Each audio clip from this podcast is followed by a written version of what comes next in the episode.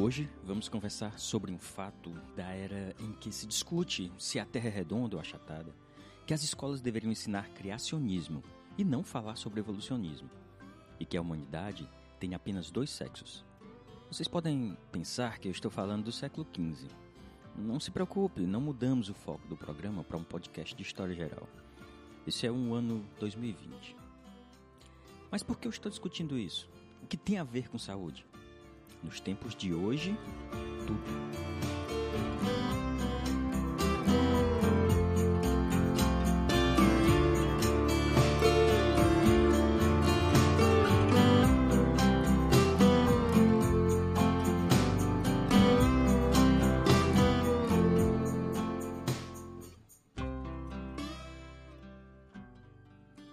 Há tempos, poucos grupos eram responsáveis pelas informações.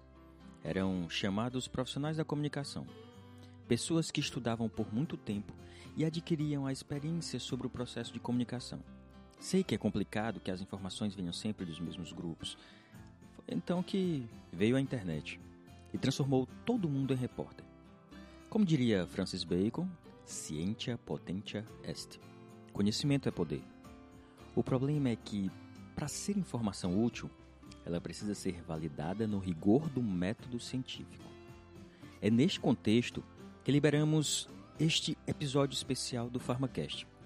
Em tempos de fake news, viemos com a esperança de trazer mais uma fonte de luz em tempos de escuridão para a ciência. Hoje, vamos nos deter ao tema coronavírus, para esclarecermos alguns pontos importantes. Convidamos você a participar deste momento. Aproveita o seu isolamento para ouvir esse episódio, no qual vamos procurar responder algumas perguntas repetitivas e outras nem tanto, mas sempre baseados em fatos científicos publicados em achados reais de pesquisadores de todo o mundo. Nos acompanhe nessa jornada e vamos embarcar nesse cruzeiro pelos fatos científicos. E para isso, trouxemos a bordo a farmacêutica e professora de farmacologia, Ana Luísa Martã, a biomédica e professora de virologia, Ana Ruth Sampaio, e o médico infectologista e professor Dr. Pablo Pita. E eu, farmacêutico e professor Pablo Farias. Além de nós, outros dois convidados são muito importantes e não poderiam faltar de forma alguma. Você e a ciência.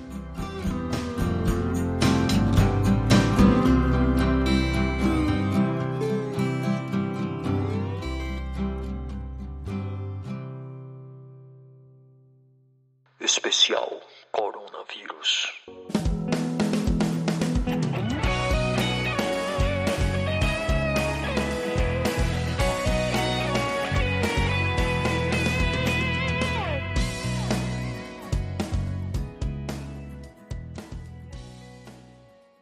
Bom, e para a gente começar sobre a conversar sobre coronavírus, é importante a gente entender aqui o que é um vírus. Ruth, explica para a gente rapidinho o que é um vírus. Olá, pessoal. É, basicamente, o vírus ele é um parasita intracelular obrigatório. Então, de uma forma geral, essa informação vai condicionar todas as viroses, porque o vírus precisa entrar em uma célula para iniciar o seu processo replicativo. Além de ser um parasita intracelular obrigatório, é uma estrutura muito simples, que é constituída de material genético, DNA ou RNA, e tem uma cápsula proteica, que é o capsídeo, em algumas situações. Além disso, ele tem também o envelope. Então, no caso específico do coronavírus, ele é um vírus envelopado. Eu queria até aproveitar. O que é esse envelope? Eu tenho uma pergunta mais básica ainda. O bicho é vivo ou não? A grande dúvida que a gente tinha na. Eu assisti na, o podcast na... de vocês, eu assisti o podcast de vocês, e eu pessoalmente acredito que ele é vivo. E existe um trabalho aí mais recente que estabelece uma linhagem aí que, de fato, comprova que ele seria vivo, mas eu acho que a gente vai com essa questão polêmica. Eu sempre falo nas aulas de virologia sobre isso. Os alunos sempre ficam ali entre uma coisa e outra, e alguns ficam no meio termo mesmo, acham que é uma coisa e acham que é outra. Então é uma coisa que vai sempre polêmica. Pessoalmente, eu acredito que é vivo.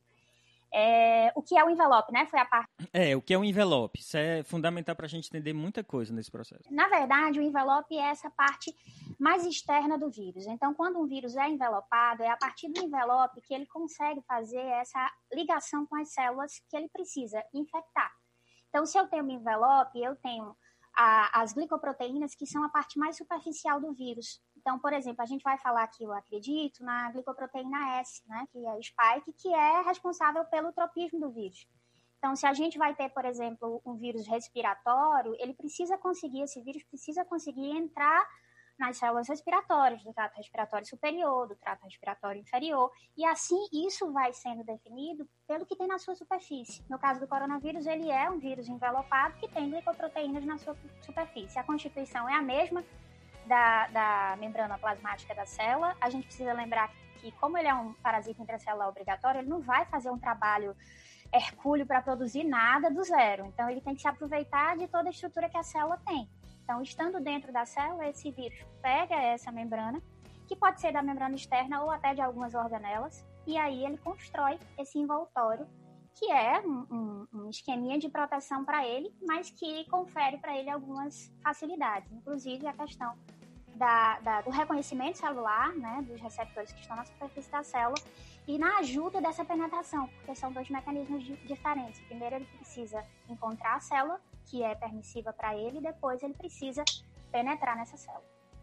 É interessante que essa proteína S, né, que é a spike, tá como um alvo, um possível alvo, inclusive divulgada para vários pesquisadores utilizarem a estrutura dela, que ela foi determinada a estrutura em 3D, foi feita a cristalografia dessa proteína para que pesquisadores possam identificar alvos moleculares que se liguem a ele e impeçam essa ligação com o, o alvo, né?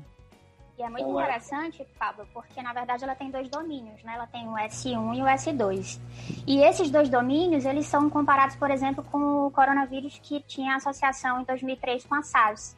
Então, foi percebido essa similaridade porque existe realmente uma comparação, né? elas são homólogas, então são, são, são proteínas, são domínios muito semelhantes entre os dois vírus. E aí, assim, o que está se estudando hoje, qual é o impacto disso? Porque o domínio S1 tem, tem relação com o reconhecimento, o domínio S2 tem reconhecimento, tem relação com a fusão. E a partir disso aí, tenta se entender como seria a melhor forma de bloquear essa entrada do vírus nas células que possuem receptores para ele. Tá. Então, Pablo, por favor, explica para a gente o que é Covid-19? Bom, é, a gente está falando de o Covid, né? É o nome da doença, né? Que a gente está tá lidando. É a doença provocada pelo SARS-CoV-2. Né? A gente entende de que as coronaviroses são infecções que já amplamente difundidas no conhecimento da humanidade. A gente tem relatos aí de desde 1965, que foram os primeiros relatos das estruturas dos coronavírus, e de lá para cá, a gente tem pelo menos quatro coronavírus que são circulantes com muita frequência no nosso meio. Eles têm umas siglazinhas, né? H266, HL, é, KN247. Então, existem algumas siglazinhas que definem esses coronavírus ah, que habitualmente a gente encontra na circulação. Inclusive, é, foi uma fonte de questionamento até, até por, por parte de alguma população leiga que viu-se que havia vacinas caninas para alguns coronavírus que, no sentido geral, para o, o animal, ele é uma doença muito mais agressiva do que para o ser humano, nesses coronavírus habituais. Só que em algum momento do seu processo evolutivo, esses coronavírus eles sofreram algum tipo de mutação genética, alguma mutação de replicação ou alguma alteração no seu códon de DNA que fez com que ele se tornasse infectante para o ser humano. E aí a gente tem três, né, três cenários históricos de altíssima relevância para a gente, que é o, SARS-CoV, né, que é o SARS, o vírus da SARS, o MERS-CoV, que é o vírus da MERS, que foi feito, foi descoberto em, em 2013, né, no Oriente Médio, e o SARS-CoV-2 agora, 2012 exatamente, e agora o, o SARS-CoV-2 com o, o, o Covid-19, que é essa doença respiratória, né, de facílima infectividade e que a gente vê aí que está aumentando o número de casos a cada dia que passa. É interessante. O, em 2002, realmente tivemos o coronavírus, que não era o 1, mas o, era o SARS-CoV, que não era um, porque não existiu dois ainda, que realmente contaminou aproximadamente 8 mil pessoas, gerando aproximadamente 800 óbitos registrados. Então, a partir desse período, várias pesquisas de vacina começaram a surgir. É, inclusive, vocês devem. Algumas pessoas já me perguntaram como é que dizem que uma vacina demora cerca de 5 anos para surgir e estão dizendo que vai surgir uma em aproximadamente um ano ou um ano e meio. É justamente por causa desses casos. A pesquisa vem sendo realizada desde poucos anos depois dessa época. Teve até um investimento muito grande dos Estados Unidos na pesquisa de vacinas, mas ela foi suspensa porque desde 2004 não se registra nenhum caso de SARS-CoV-1 com esse tipo de coronavírus, né? Em 2012, como o Pablo disse, teve o MERS-CoV, que aí é provavelmente proveniente de camelos. E, então eles são vírus zoonóticos, é importante até dizer isso, são vírus zoonóticos, eles estão circulando entre os animais e normalmente eles circulam só entre os animais. Acontece algum processo que resulta em o que se chama, na biologia, chamam de transbordo, que é a passagem de uma espécie para outra. E aí, aí esse evento não, não tá claro como que aconteceu o transbordo do coronavírus, né? E assim, Pablo, é importante a gente pensar que como é uma família já muito conhecida há muito tempo, como o próprio Pablo falou, Pablo Pita, é, esse, essa família é dividida em gêneros. Então a gente tem pelo menos quatro gêneros, alfa, beta, gama e delta. E nós temos pelo menos dois com infecções em humanos. Você falou uma coisa muito interessante sobre a relação próxima dos animais e, e, que isso tem total relação, mas tem outros fatores também. Por exemplo, o vírus, o coronavírus, é um vírus RNA. E os vírus que têm esse material genético, eles são mais propensos a pequenas alterações no processo replicativo. Então, eles vão se alterando o tempo inteiro. E uma informação importante que é específica do coronavírus, ele tem o maior genoma entre os vírus RNA. Então, assim, a gente tem aí possibilidades diversas de, de de alterar o processo replicativo, né? Então, são várias as a própria relação evolutiva. Então, isso acaba favorecendo essa, essa historicamente essa, essas pequenas alterações do vírus. E, e fica assim uma discussão muito é, específica dentro da virologia, se até que ponto isso é considerado um novo vírus, até que ponto isso é uma pequena alteração. Então, esses vírus vão sofrendo essas alterações e não vão parar por aí. Né? Então, são características importantes, principalmente de, de vírus RNA. É, muitas das pesquisas estão sendo realizadas em torno do material genético dele, né? Sim, aí em 2012 nós tivemos esse do MERS-CoV de camelos e agora estamos vivendo essa que teve um transbordo também. Acredita-se que de algum momento tenha passado para uns gatos, não é? No, no mercado de Wuhan. E aí esses gatos, provavelmente de morcego, passou para gatos, e esses gatos para os seres humanos mas ainda tudo isso está em, em, em, investigação. É, Pablo, por favor, explica para a gente mais ou menos sobre o tempo de incubação desse vírus, quanto tempo demora para eles transmitir, como é que é essa situação da transmissão? Eu acho, Pablo, que essa é a pergunta que vale um milhão de reais, né? Porque tudo que a gente lida e tudo que a gente encontra em relação ao Covid-19, muito do que se a gente estabelece ele vem muito comparativo com o SARS em 2002. Exatamente por isso que Ruth falou. Há uma similaridade filogenética no seu processo de genoma, né? quando você busca a, origem do genoma, ele está muito mais próximo do SARS-CoV-1, por isso que ele levou o nome de SARS-CoV-2, pela sua similaridade filogenética, do que com o próprio MERS, né? De certa forma é até bom, porque o MERS tinha uma mortalidade e uma letalidade acima de 40%. Então a gente teria uma doença aí que seria potencialmente bem mais grave no cenário que a gente observa. Então, assim, no, no, no, no grande contexto, muitas das informações que a gente encontra da Covid-19, é, ela é comparativa ao que a gente encontra no SARS-CoV, né, no, no SARS, na, lá em 2002.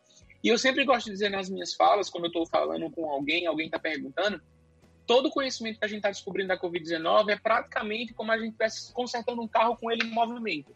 Então a gente está descobrindo as coisas acontecer de acordo com o que vem aparecendo. O que a gente tem hoje escrito é o seguinte: entrou em contato com o vírus em torno de cinco dias, você está começando a apresentar os primeiros sintomas, né? A febre e a tosse são os sintomas que são observados com mais prevalência na grande maioria dos pacientes, tá? Se não for os dois juntos, a febre e a tosse, certamente um dos dois vai estar presente, tá? Onde a febre é bem mais prevalente. Mas certamente você tem que ter pelo menos um dos dois. Até mesmo porque o próprio vírus, né? Ele tem um tropismo na capacidade de infectar os pneumócitos secundários. Então, ele vai gerar o processo inflamatório e ele vai apresentar sintomas respiratórios. Existe casos sem sintomas respiratórios? Existe já relatados na, na, na, literatura. 1 milhão e 100 mil casos, aproximadamente, certamente a gente vai ter manifestações atípicas, né? Mas lembrando de que são manifestações raras, né, desse cenário. E aí a gente tem um período de incubação que pode variar até 14 dias. Então, a gente vai ter cinco dias a grande média da grande maioria da população. E aí, quando a gente tem um número muito grande de casos, essa média ela se torna muito real no nosso dia a dia, né? Porque a gente pega um, um apanhado muito grande de pacientes, então cinco dias é um número bem real. Porém, alguns pacientes de, é, afirmam, né, alguns relatos que podem chegar até 14 dias, né? E 14 é um número muito cabalístico na, na, no cenário da Covid-19, porque a gente tem utilizado muito esse número nas definições de isolamento, quanto tempo a pessoa vai ficar curada, exatamente porque a gente acredita que após esse período, a chance de você ter se infectado, se curado ou não ter pego é muito grande. Então vai de cinco dias para começar a apresentar os sintomas e tem alguns pacientes que com 10 dias já não, ainda não tem sintomas. Então provavelmente esse é o principal motivo dela se disseminar tão rápido, não é? Porque eles ficam circulando muito tempo sem qualquer sintoma, não seria isso, não? Talvez não, Pablo, talvez não. É, muito se discute sobre essa forma da transmissibilidade do Covid, e eu, particularmente eu, tá? e aí eu deixando bem claro aí aos seguidores do PharmaCast, é, que assim, isso é uma opinião muito pessoal minha, porque assim, a gente não consegue encontrar, Pablo, uma robustez nos trabalhos científicos que quando afirmam-se sobre as formas de transmissão. Então, assim, a gente sabe que é uma doença de altíssima transmissibilidade, mas ela não consegue se comparar, por exemplo, a um sarampo, tá? A gente tem, tem, uma, tem, um, tem um, uma, uma, uma, variável né, que a gente chama de R0, que é a capacidade infectante do microorganismo. Né? Então, se a gente comparar o R0 da SARS-CoV e o R0 do sarampo, que é uma transmissão por aerossol e é uma transmissão por gotícula, né? o, o COVID e o sarampo aerossol, o COVID é, gotícula, a gente encontra aí um, um R0 de aproximadamente 3 a 4 para o Covid, né, contando todos os números de casos, e para o sarampo de 15. Então, assim, a chance de transmissibilidade do sarampo é muito maior. Por que, que a gente não vê surto de sarampo acontecendo? Porque tem vacina. Tem então, vacina. quando a gente começa a ter o pico epidêmico do sarampo, a mesma o que acontece é produção em massa de vacina que já é estabelecida e bloqueia o vacinal na população. Então a gente consegue conter os picos epidêmicos dessas, dessas doenças que são mais transmissíveis. Então, assim, muito se consegue se discutir sobre a transmissibilidade e a possibilidade de transmissibilidade dos pacientes assintomáticos. Como eu falei para vocês, antes da gente começar, um artigo da Nature, que saiu agora, no finalzinho do mês, fala na casuística de nove pacientes, né? Então, assim, nove pacientes que eles avaliaram a carga viral no momento inicial da doença e viram que tinham um pico de carga viral aproximadamente entre três e quatro dias de sintomas.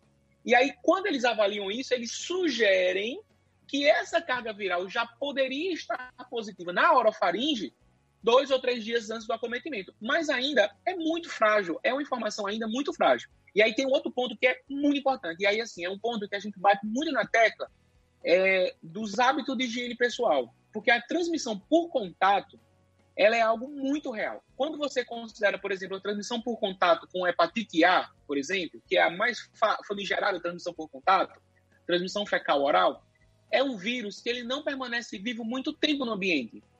Então, mas mesmo assim, ele é um vírus ainda bem viável, porque a gente consegue ver isso. Então, por exemplo, se a gente fizesse um rastreio na população geral hoje, quem teve hepatite A? Praticamente todo mundo. Porém, é uma doença que é autolimitada, é uma doença que é potencialmente grave em um número muito pequeno de casos. Mas se a gente fizer a sorologia para hepatite A que é por contato, todo mundo já teve, praticamente todo mundo já pegou, tá? E aí a gente só reforça que as nossas medidas de prevenção de contato são muito frágeis. Muito frágeis.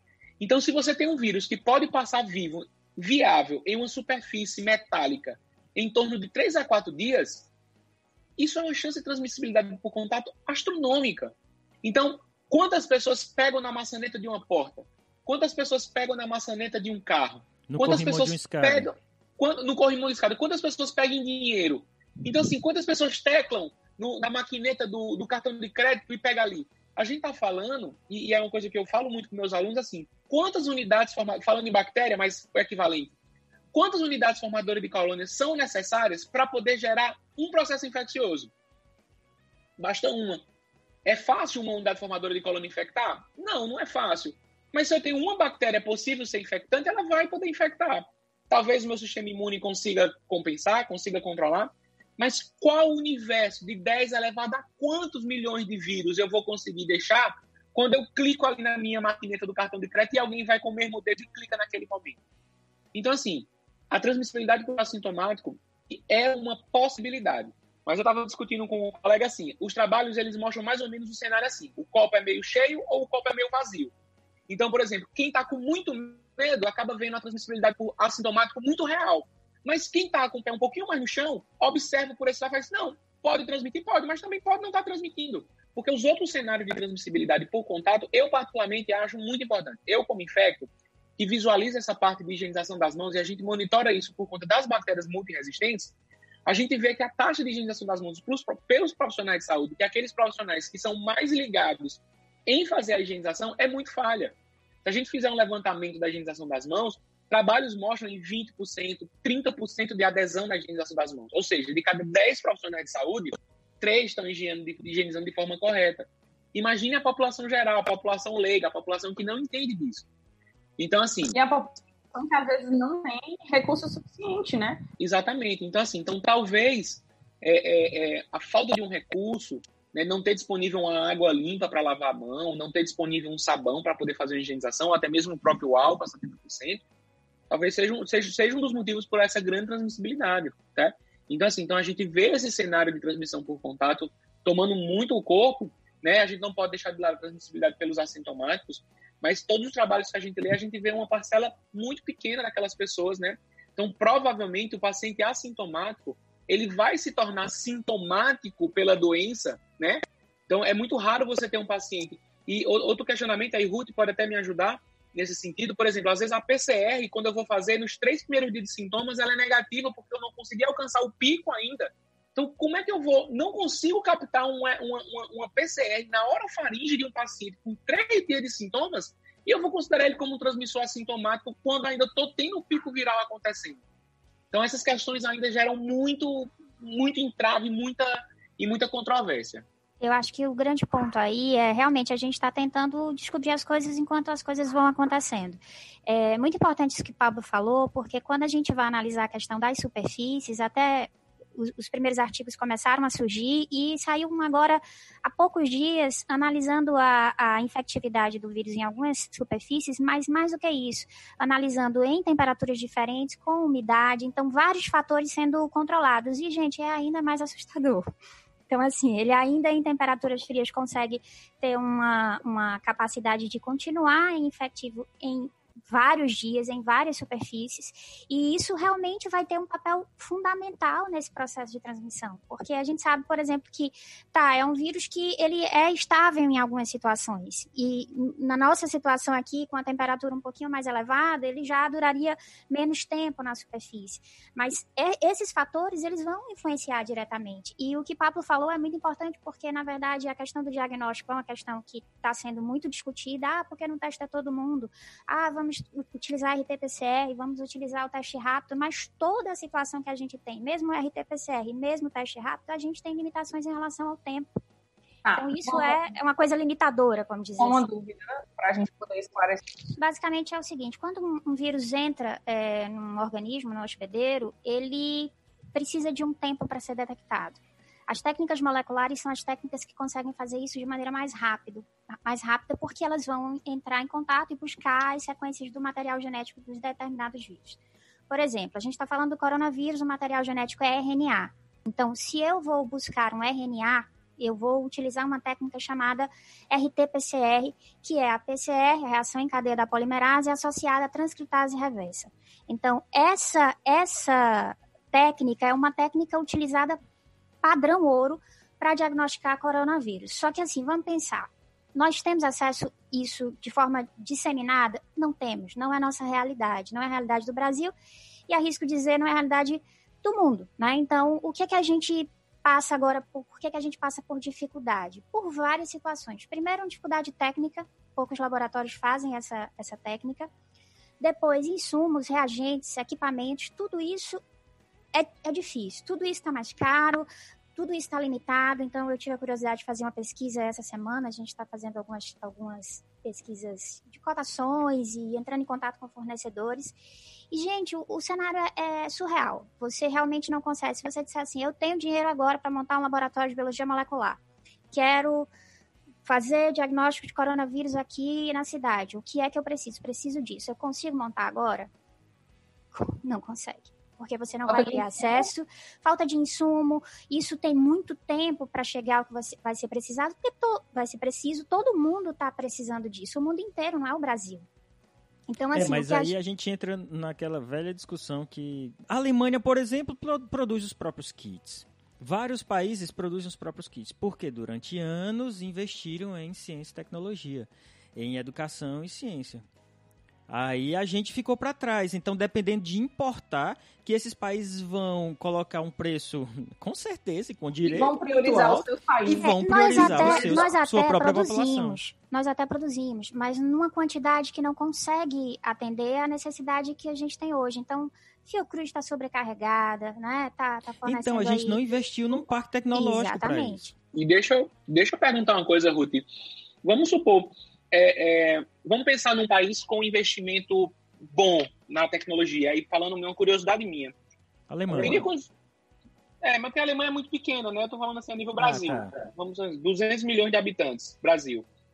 Teria condições da gente pensar na possibilidade de fazer PCR e RT para todo mundo se a gente tivesse recurso? Haveria essa teria, vamos supor, existiria esse cenário assim de tipo, pô, todo mundo vamos fazer PCR para everybody everyone? Assim, teria como, pensando Não, nessa... Hipoteticamente seria fantástico, mas para 200 milhões eu acho realmente complicado. Num país com, com população menor, sim, é inteligente, eu acho que é eficaz, porque, sinceramente, eu e eu acho que todo mundo, nós nos sentimos no escuro com relação ao, ao número de casos, visto que a gente sabe que uma minoria está realmente confirmada. Então, nossa, os números são assustadores. Gente, os números não são assustadores, eles não são reais. Eles estão muito é. abaixo do que realmente ah, eles são. Deixa, deixa... Tem, só, só pegar esse gancho, tem um artigo da Science publicado esse ano que estima que é, cerca de 86% das pessoas infectadas ainda não foram registradas. Ou seja, os números são. Não e são. Assim, né? E é tão A gente só está falando de 14%. É, aí vamos imaginar, não, mas agora estão chegando os kits rápidos. Poxa, que maravilha, né? Vamos ser felizes agora. Mil. Mas aí, 500 mil, mas com a limitação ainda muito maior. Milhões. Então, assim, num, num, num, kit de teste rápido, nós vamos buscar anticorpo. Então, nós precisamos de uma uhum. resposta ao vírus. O anticorpo precisa ser detectável e isso leva tempo. Em média, aí, com boa vontade, sete dias. E aí, sete dias depois, a gente vai poder saber de 7, né, 8, 10, depende do kit. Nós temos pelo menos 17, 17 kits aprovados pela Anvisa. Alguns com uma sensibilidade boa, outras nem tanto. O Ministério da, o Ministro da Saúde, inclusive, falou: ah, esse que a gente está recebendo agora, ele não é tão eficiente, vamos ter que é, desenvolver um protocolo para saber como interpretá-lo. Então, assim, nós temos limitações nos kits rápidos. Ele não vai resolver nossos problemas, mas ele vai dar uma estimativa aí um pouco mais próxima da realidade, do número de casos, talvez. Mas se você disser, ah, eu tenho um laboratório, eu quero comprar, tá fácil? Não tá. Então, assim, é agendamento, você tem que comprar e esperar um mês o kit chegar. Os laboratórios, os pequenos laboratórios estão fazendo realmente um pré-agendamento. Você quer fazer? Beleza, deixa o seu nome. Daqui a um mês você faz. Qual é a relevância clínica disso? A não ser epidemiológica, né? Então, assim, é uma situação muito difícil. Nós, de fato, estamos vivendo talvez um período, talvez não, nós estamos vivendo o que nós nunca vivemos, né? E, assim, vamos pegar o cenário da China. A China, a gente, pelo menos é isso que a gente escuta, que a China testou praticamente todo mundo e conseguiu separar quem era... A Coreia, a Coreia fez isso. A Coreia foi, foi bem eficiente nisso, né, foi, nessa 51,7 milhões de habitantes. Eles têm um quarto da população brasileira. É um quarto, é porque China é grande, né? Mas É, a, a, a, É, a China teve uma vantagem, ela conseguiu isolar ali, né? O, epicentro da coisa, né? A China, a China é interessante. Vou contar um pouquinho aqui como é que está funcionando lá na China. Lá eles não têm WhatsApp, certo? Não tem WhatsApp. Eles têm um chat chamado WeChat. E aí o WeChat controla a vida do chinês todo. Você faz tudo. É um bate-papo como o WhatsApp, mas você paga conta, conta faz pedidos. É, é um, um aplicativo fantástico. Então, é coisa chinês. Resolve a vida inteira nesse aplicativo. Como praticamente 100% da população tem o WeChat, o governo chinês fez um upgrade nele e incluiu um QR Code, né? Um QRzinho. Então, cada pessoa na China tem o seu QR. E aí, é, existem sensores em tudo que é estabelecimento pela China, em clínicas, em hospitais, em centros comerciais, bom, o que quer que seja. Então, se a pessoa vai entrar, ela só entra nesse setor mostrando o QR Code do WeChat. Quando ele mostra, de acordo com os lugares onde ele vai passando, o WeChat tem uma faz uma avaliação matemática, não é? Uma série de cálculos e vai vendo o risco daquela pessoa. Então, se ele coloca num sensor desse e aparece a luz verde, tá tranquilo, ele vai normalmente. Se ele colocar e aparece o amarelo, ele tem que correr para casa. Ele agora está em isolamento domiciliar, vai ter que ficar em casa, não pode sair. Se for vermelho, o negócio é mais complicado. Então tem esse sistema de cores. E aí, essa é a primeira medida. Então, a, China investiu em tecnologia para controle do vírus. Primeiro, o chinês tem aquela coisa de já obedecer o governo, né? Já não é bem uma democracia. Obedecer, não é só bem uma é ditatorial, né? É ditatorial, não é uma democracia, então. Mas já está na cultura deles. Eles já é natural. Quando o governo disse, agora todo mundo vai para casa, ninguém sai. Então eu vi recentemente um, um, uma entrevista com uma brasileira que mora na China há quatro anos e ela dizendo: é impressionante quando o governo disse isso, todo mundo foi para casa e ninguém foi para a rua. A rua ficou sem ninguém. e aí eles começaram a controlar isso. Não é que fosse, fosse proibido sair de casa, mas tinha que sair de forma objetiva. Ia resolver um problema e voltava rapidinho, então praticamente não tinham pessoas na rua, tá? Interessante que ela relata que ela mora lá há quatro anos e a filha mora nos Estados Unidos, faz faculdade lá e foi visitar, coincidentemente, bem no ápice do coronavírus. Quando chegou no avião, qual é a medida tomada nos aeroportos? Ela só pode desembarcar um avião de cada vez. Poxa, um aeroporto chinês tem muito avião descendo por vez. Então só pode um por vez. E, o, e os passageiros estão ficando cerca de 6 a 8 horas dentro de um avião, aguardando ser desembarcado. Então ele fica lá esperando. E à medida, quando chega a sua vez, você sai, é verificar a temperatura nos scanners. E eles não vão para casa. Pegam um ônibus do governo chinês que leva todos os passageiros para um hotel do governo chinês. Lá, eles fazem os exames e mandam para casa. Se tiver a quarentena, se esses passageiros né, forem colocados em quarentenas, a quarentena é, é, vamos dizer, não é muito opcional não ele é levado por um carro do governo. Ela foi levada, no caso, a entrevista era assim. E aí ela foi deixada em casa. E no portão da casa foi colocado um sensor infravermelho. Que fica. São dois contatos. Se o portão abrir, ele perde o contato, não é? E aí soa um alarme e aparece imediatamente um representante do governo para dar uma advertência e tudo mais. Então, realmente, foi um controle extremamente radical. Radical. A gente nem espera fazer algo assim aqui e não vingaria na maior parte do mundo. Não tem como, porque a gente não está vivendo né, nesse, nesse sistema ainda. Mas eles conseguiram controlar os picos epidemiológicos, né, que, é, que a gente fala na, na até é bom a gente discutir um pouquinho mais sobre isso. Controlamos o pico de disseminação do coronavírus com esse isolamento e hoje eles estão começando a reduzir os casos. Pablo, explica um pouquinho para a gente, já que eu citei isso. É importante ver a, a, como é que os médicos estão trabalhando com isso. Como é que vocês veem esse isolamento, a questão do isolamento? É, então assim, é, Pablo, o que a gente precisa estabelecer, e é muito importante que as pessoas entendam, é a grande diferença entre quarentena e isolamento social, tá? É. Esse, esse é, é, um, é um grande ponto de marco. Então assim, a gente fala o seguinte, que quarentena é uma medida governamental. Então, ninguém entra em quarentena porque quer. A gente entra em quarentena porque mandam. Então, assim, então quando se decretar o estado de quarentena, a gente tem chamado esse período que a gente está vivenciando de quarentena, mas isso não é quarentena, isso é isolamento social. Por exemplo, se hoje todo mundo quiser ir passear na praça, vai. Não vai ter nenhum policial lá proibindo, não vai ter nenhum, nenhuma entidade governamental lá falando que não é para ir, ou proibindo a entrada num parque público, numa praça pública, não vai ter. Vai todo mundo.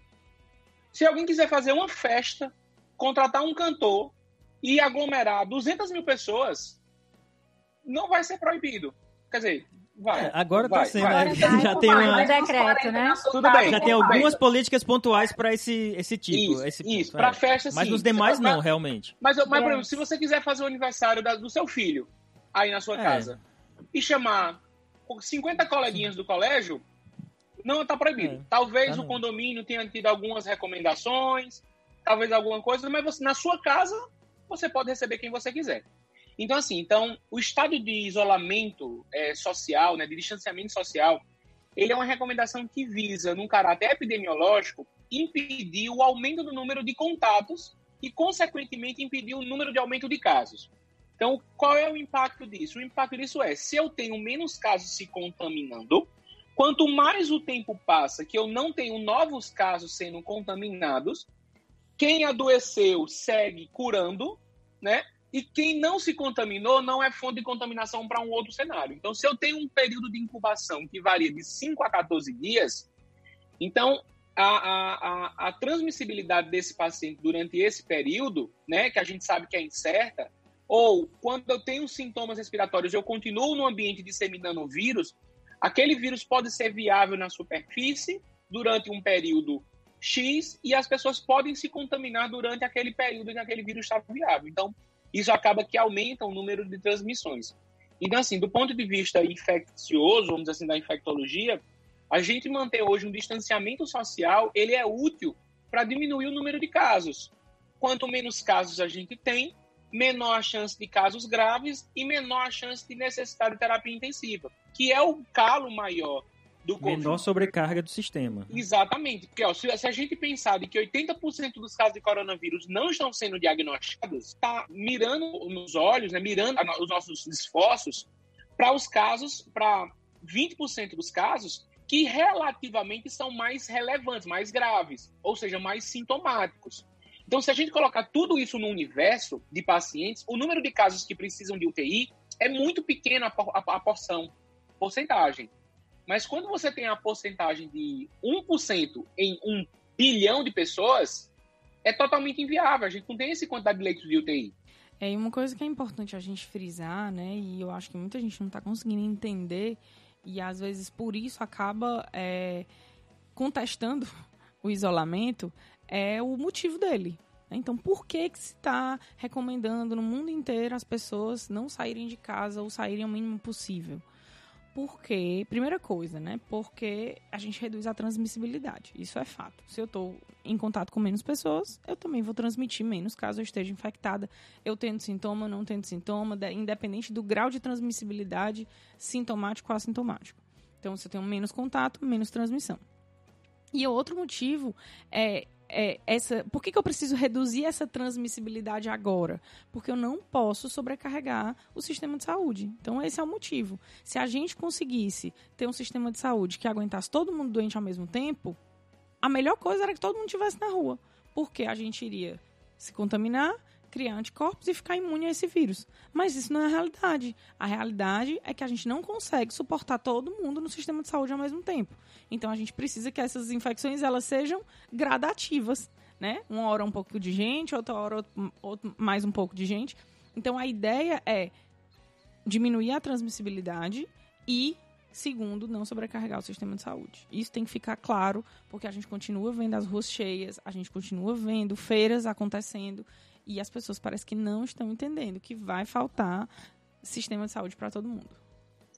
E é interessante porque saiu um, um, um estudo matemático né, sobre prevendo quando seria o colapso do sistema de saúde aqui no Brasil se não tivesse nenhuma medida de isolamento. Então seria lá por volta de 20 de abril. Se nós já estamos adotando, mesmo que parcialmente, mesmo que não da forma como deveria, mas da estamos, brasileira. é, mas estamos, nós já diminuímos essa po- possibilidade e nós já tendemos a achatar essa curva. Então, o pico, teoricamente, não chega mais, e se chegar, não é na data que inicialmente foi prevista. Eu sei que isso tudo é cálculo, que pode dar errado, que pode ser alterado, mas a gente trabalha com algumas né, suposições. Vai lá, Pablo.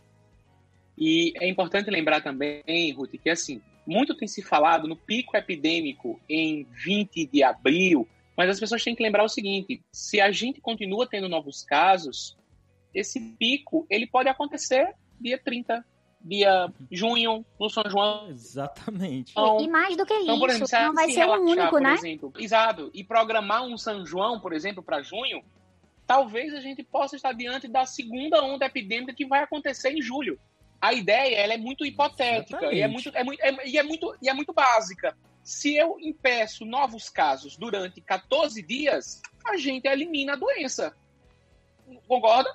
Se eu, Sim. se eu não tenho nenhum novo caso com 14 dias, eu elimino a doença. Mas as Mas a gente pessoas sempre- doentes estão passando tanto tempo Sim. internadas, mas é- são pelas complicações, não é? Não pela virulência em si. Exato. Porque aí a gente entra no, entra, entra no cenário clínico da manifestação grave da Covid. Que Uhum. aí você causa uma hipoxemia severa, onde o paciente precisa ir para a UTI, ele entra naquela situação que a gente chama de SARA, Síndrome da Angústia Respiratória Aguda, que é um, um quadro de- inflamatório extremamente importante do, da, daquela, a, a membrana basal alveolar. Você cria um processo inflamatório extremamente importante, com dificuldade de troca gasosa, e aí o paciente passa de duas a três semanas entubado na, na UTI. Coisa que teoricamente deveria passar cinco, seis dias, num quadro habitual, por exemplo, ele vai passar três a quatro semanas. E aí, por exemplo, na SARA, esse é um período básico, mas se você perguntar em uma UTI quantas SARAs ele atende por mês, SARA real mesmo, talvez umas duas ou três. Então isso não sobrecarrega o serviço.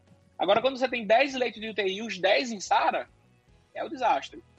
É, agora eu queria fazer uma pergunta, né? Pablo comentou assim: em 14 dias, o, o isolamento é recomendado por 14 dias. Com 14 dias a gente acaba com, com o coronavírus. Por que 14 dias? né? Que comportamento é esse? Que característica é essa do vírus que em 14 dias a gente acabaria com ele? Né? Isso tem a ver provavelmente com um comportamento autolimitado do vírus, mas o que, que significa isso? E por que, que as pessoas, quando saírem novamente na rua, elas não vão ser capazes de contaminar outras pessoas? As viroses, de uma maneira geral, cada um tem suas características. Algum- al- Alguns vão permanecer por muito tempo, vão ter um processo é, que é lento de replicação e que dura mais tempo. Outras viroses têm um processo autolimitado mesmo, de começar a entrar e replicar e ter uma característica específica do seu processo e na sua interação com o hospedeiro. Isso tem a ver com, a- com o sistema imunológico, que vai começar a, a, a ser mais efetivo no controle, então resposta inata, depois resposta adaptativa, e isso vai se travando uma, uma batalha entre a entrada e a replicação do vírus e a defesa do hospedeiro.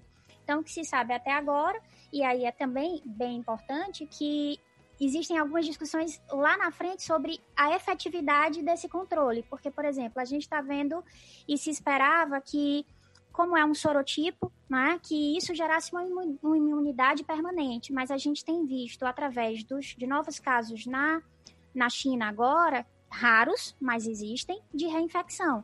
Então, essa relação aí de, de vírus hospedeiro, sistema imune, imunidade adaptativa, imunidade permanente ou não, são questões que a gente vai precisar é, de um pouco mais de tempo, eu acho, para ter firmeza e, e para acreditar segurança na pra é, e dizer segurança. alguma coisa, né? É, essa é interessante. A, ter, o primeiro caso foi no Japão e a China também apresentou e tem alguns relatos de reinfecção. Isso é bem estranho. Mas, mas gostaria de salientar, tá? De que ainda, tá? Está questionável essas reinfecções. Uhum. Porque os diagnósticos foram Isso. feitos baseados em positivação de PCR-RT, né? E aí eu queria até ouvir a opinião de Ruth em relação a isso, porque muito se questiona sobre a capacidade que o exame tem em captar fragmentos virais viáveis ou não viáveis. Então, assim, o que se a gente entender é o seguinte, o paciente estava assintomático, ele não teve novos sintomas, ou, e aí tem duas formas, ou ele teve uma doença com curso clínico superior aos 14 dias que habitualmente a gente consegue Isso. encontrar, e a gente sabe que as doenças não seguem um livro, né? A gente diz que doença não lê livro. Então, por exemplo, alguns pacientes eles continuaram sintomáticos além desse período. E aí, qual é o questionamento que se levantaram? O tempo de início de doença realmente foi aquele inicial? Ou ele teve um adoecimento e aí pegou o coronavírus no curso dessa doença, seja uma influenza, um adenovírus, um rinovírus, e aí ele esticou um pouco mais a sua janela de permanência de PCR viral positivo, ou o que foi identificado pelo PCR foi somente fragmentos virais. Então, assim, o que a gente acredita hoje é, é- é- é- é muito, é muito baseado nos números. Então, por exemplo, China, hoje, ela estabilizou em 81 mil novos casos e ela já parou o isolamento. Então, ela está com distanciamento social, ela não está mais em quarentena, ela já está retornando às suas atividades e o número de casos da China não vem aumentando. Aumentando, que eu digo assim, aparecem novos casos. Pessoas que não foram contaminadas começam a se contaminar, isso é, são suscetíveis, mas a gente não tem ainda aquele pico epidêmico como a gente está vendo nos Estados Unidos. Que todo dia é 50 mil novos casos, todo dia é 60 mil novos casos. Então, isso faz com que a curva de número de casos na, na China se permaneça muito estável desde fevereiro. Então, desde fevereiro, o número de casos da China não ultrapassa 82 mil casos. Vai aumentando porque você tem pessoas novas chegando. Então, tem muito esse questionamento aí sobre a positividade do PCR pós-adoecimento em relação a fragmento viral inativo, quando o vírus não é infectante, ou ainda um curso mais prolongado de doença. É, e, a, e a gente, eu acho, vai ficar um processo de discussão e de necessidade de maiores pesquisas e pesquisas com, acredito, mais tempo, mais casos, né? Porque, assim, a gente tem limitações, as coisas estão acontecendo, mas, por exemplo, nós não temos, eu pelo menos não tenho tanta informação sobre a eficácia ou a sensibilidade dos testes que foram utilizados para confirmar isso. Então, assim, eu sei que um teste molecular ele é extremamente preciso, mas dependendo do momento, ele pode ser mais preciso ou menos preciso. Que ele, é, que ele é realizado, já que a gente busca material genético. É, são algumas coisas que podem ser questionadas e, na verdade, é tudo realmente muito novo. Então, as, as ciências todas, a parte de diagnóstico, a parte de imuno, a parte de, da própria virologia, elas vão puxar cada um para o seu lado e a gente vai ter que ter filtro, e eu acho que isso é um ponto também que vale a pena até a menção aqui, é, tá muito, tem muita coisa sendo produzida e, e eu sei que, por exemplo, o jornalismo usa muitos artigos que saem e usam às vezes pelas chamadas, pelo título do artigo, que são em muitas situações muito chamativos. Mas alguns a metodologia é fraca, alguns a, a, a, a informação não pode ser taxativa, né? Porque existem viés e, e, e assim por diante. Então, assim, eu acho que o momento realmente é um momento que a ciência tem um, um um papel importante, mas é preciso que nós, leitores de ciência, e que todo mundo que, que tenha curiosidade em se informar, tenha também um pensamento muito crítico em relação a isso, porque nem tudo vai ser 100% É, fato, isso é né? muito, muito porque a gente está o tempo todo. viés crítico, né, pra você ter esse pensamento crítico, você tem que ter uma base interessante. E, e, assim, grande parte da população não tem, infelizmente, porque não tem acesso à educação básica, então ela não consegue entender o estudo de nove pessoas, ele não tem assim, uma relevância É. pau. Tem profissionais que não têm esse senso. É, e eu estava pensando justamente nisso, né? Sobre o papel dos jornalistas nesse momento, né? Eu sei que tem Isso. pessoas que trabalham com ciência que escrevem para os principais portais e tal, Uhum. Mas é muito difícil, porque a gente precisa chegar na população que não tem acesso a isso. O cuidado com essa escrita pode fazer com que as pessoas entendam mais ou menos a informação que, que foi dada. E a gente está o tempo todo batendo sobre a importância de procurar os meios oficiais, já que a gente está em período de fake news, né, até onde é impossível ter. Então, se a gente não tiver esse cuidado com essa informação repassar isso para o público geral, com o cuidado que é necessário, com os senões, né? Porque ah, tem isso, mas pode ter isso, é uma possibilidade, não é um fato ainda, ou já é um fato, porque as coisas, inclusive, elas, em algumas situações, elas não podem ser datadas, porque uma recomendação pode vir agora de uma coisa, ah, máscara, não sei o que, não sei o que. Então, assim, é muito complicado. A gente realmente precisa ter bastante cuidado. É, e outra coisa, Ruth, essa sua fala eu acho importantíssima, porque assim, é, a, o serviço jornalístico, né, que acaba buscando, às vezes ele até não tem nem culpa da informação que ele está dando, porque, por exemplo, Se a revista publicou que a vacina BCG ela tem um potencial de proteção ao coronavírus, porque observou-se que países que têm é, é, programas nacionais de BCG têm menos casos de Covid de países que não têm, essa, essa, esse jornalista que não tem um preparo científico, ele está vendo um artigo publicado numa revista. Isso, viu a conclusão? Então, assim, então, para ele, ele, pô, se ele pegou um artigo que foi publicado, o que é que ele espera? Ele espera de que aquela revista tenha passado pelo mínimo de crivo para poder fazer uma publicação relevante. E aí acaba que é o seguinte, como a gente passa por um processo preparatório para poder os nossos estudos e as nossas, as nossas evoluções e progressões é, acadêmicas, a gente acaba aprendendo a não, não, não se interessar tanto pelo título, mas que pelo menos a gente consiga perceber o que, é que ele está querendo passar. Então, eu recebo quase que diariamente no meu WhatsApp N trabalhos, N artigos. E aí, Pablo, olha isso aqui, ó, falando sobre o uso. Saiu agora um estudo recente, né, que eu não li ainda, porque assim, eu passo mais tempo hoje lendo os trabalhos que me mandam para saber é se é mesmo. verdade ou não, é, é do que propriamente mesmo. vivendo. Então Procurando eu recebi a fonte. agora falando, falando é, exatamente. Então, por exemplo, eu recebi, eu recebi agora falando sobre a ivermectina, que a ivermectina foi capaz de matar o vírus in vitro, né? Aí, pô, poxa, eu acho super legal, pô, ivermectina tem é? qualquer, qualquer bodega de esquina, de você compra uma ivermectina. ivermectina né? Exatamente, exatamente. E aí, por exemplo, matou in vitro. ainda não leu, né? Não li, não li ainda. a história da não li ainda. Por exemplo, é, os pacientes Exato, né? os pacientes com tensão Meus pacientes com chikungunya, eu não estou conseguindo tratar eles com dor não crônica. Tá.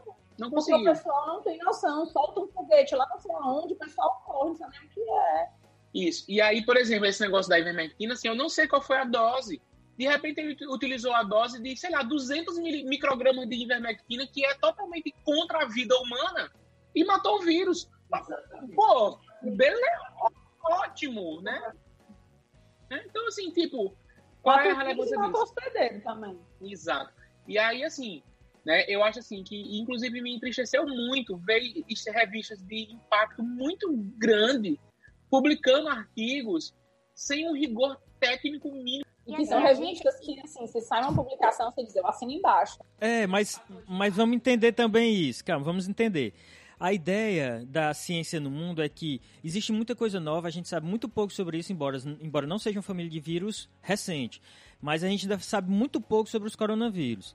Aí, qual é a, a demanda da ciência? Foi definido que quem tiver alguma informação, publique. Publique. E aí, é, essas informações vão servir de base para que outras mais robustas possam surgir. Então, a demanda da ciência hoje na pesquisa do coronavírus é isso. Tanto, tanto que o PubMed, por exemplo, liberou todos os artigos científicos indexados nela de forma gratuita. Então, tá todo mundo deixando o acesso à ciência muito maior agora, porque é preciso ter informação. E aí, então tem que estar tá por aí rodando para você consultar. A ideia é essa: se você tem um relato de caso, publique outro vai aparecer com um relato de caso, e aí daqui a pouco nós temos 50 relatos de caso. Aí a gente pode ter uma informação relevante e ver que esses relatos não são nada. Só hoje foram, só até hoje de janeiro, 2.613 artigos sobre coronavírus publicados. Pois é, mas aí eu sentei agora, tenho 100 artigos que eu não li ainda. Então eu tô lendo 100 artigos. Desses 100, podem ter aí 50 que não valem nada. Mas eu vou perder todo o meu tempo lendo esses 50 pode ser que eu não consiga chegar nos 100 artigos, porque 100 artigos são Chega muitos. Eu fico só com 50 que não são tão bons. É, exatamente. Então, se eu não tenho esse crivo, eu não vou ter acesso à informação que eu deveria ter. É, Mas é. eu sei que é uma situação complicada, porque é um momento difícil, de fato. Então, talvez o volume, a velocidade das coisas até com, explique um pouco esse, esse processo um pouco mais frouxo de qualidade, é, de análise. A qualidade de, da informação, é isso mesmo. É, mas de fato é, é muito difícil, porque se você disser assim, não, agora eu vou passar todo esse momento voltado a me atualizar sobre os, o que tem sido produzido, você lê de tudo. É. Com importância e sem importância. Uma prova Mas, disso é a ideia dos tratamentos, as, as, publicações sobre tratamentos, que vocês já falaram, né? Essa história da vermectina, que ninguém sabe nem como é que tá, mas é, o, o, o fato mais icônico foi a hidroxicloroquina, que um artigo com vários questionamentos metodológicos que avaliou 30 pessoas mostrou alguma, algum benefício e aí pronto, criou uma corrida atrás da, da hidroxicloroquina. Paulo, deixa eu falar desse artigo particularmente, que eu tive a oportunidade de ler o escopo dele. Era assim, eram previstos 44 pacientes, só foram testados 30 e poucos, e não foi randomizado, ou seja, não, ele escolheu quem ele ia tratar com hidroxicloroquina, né? Então, assim, então...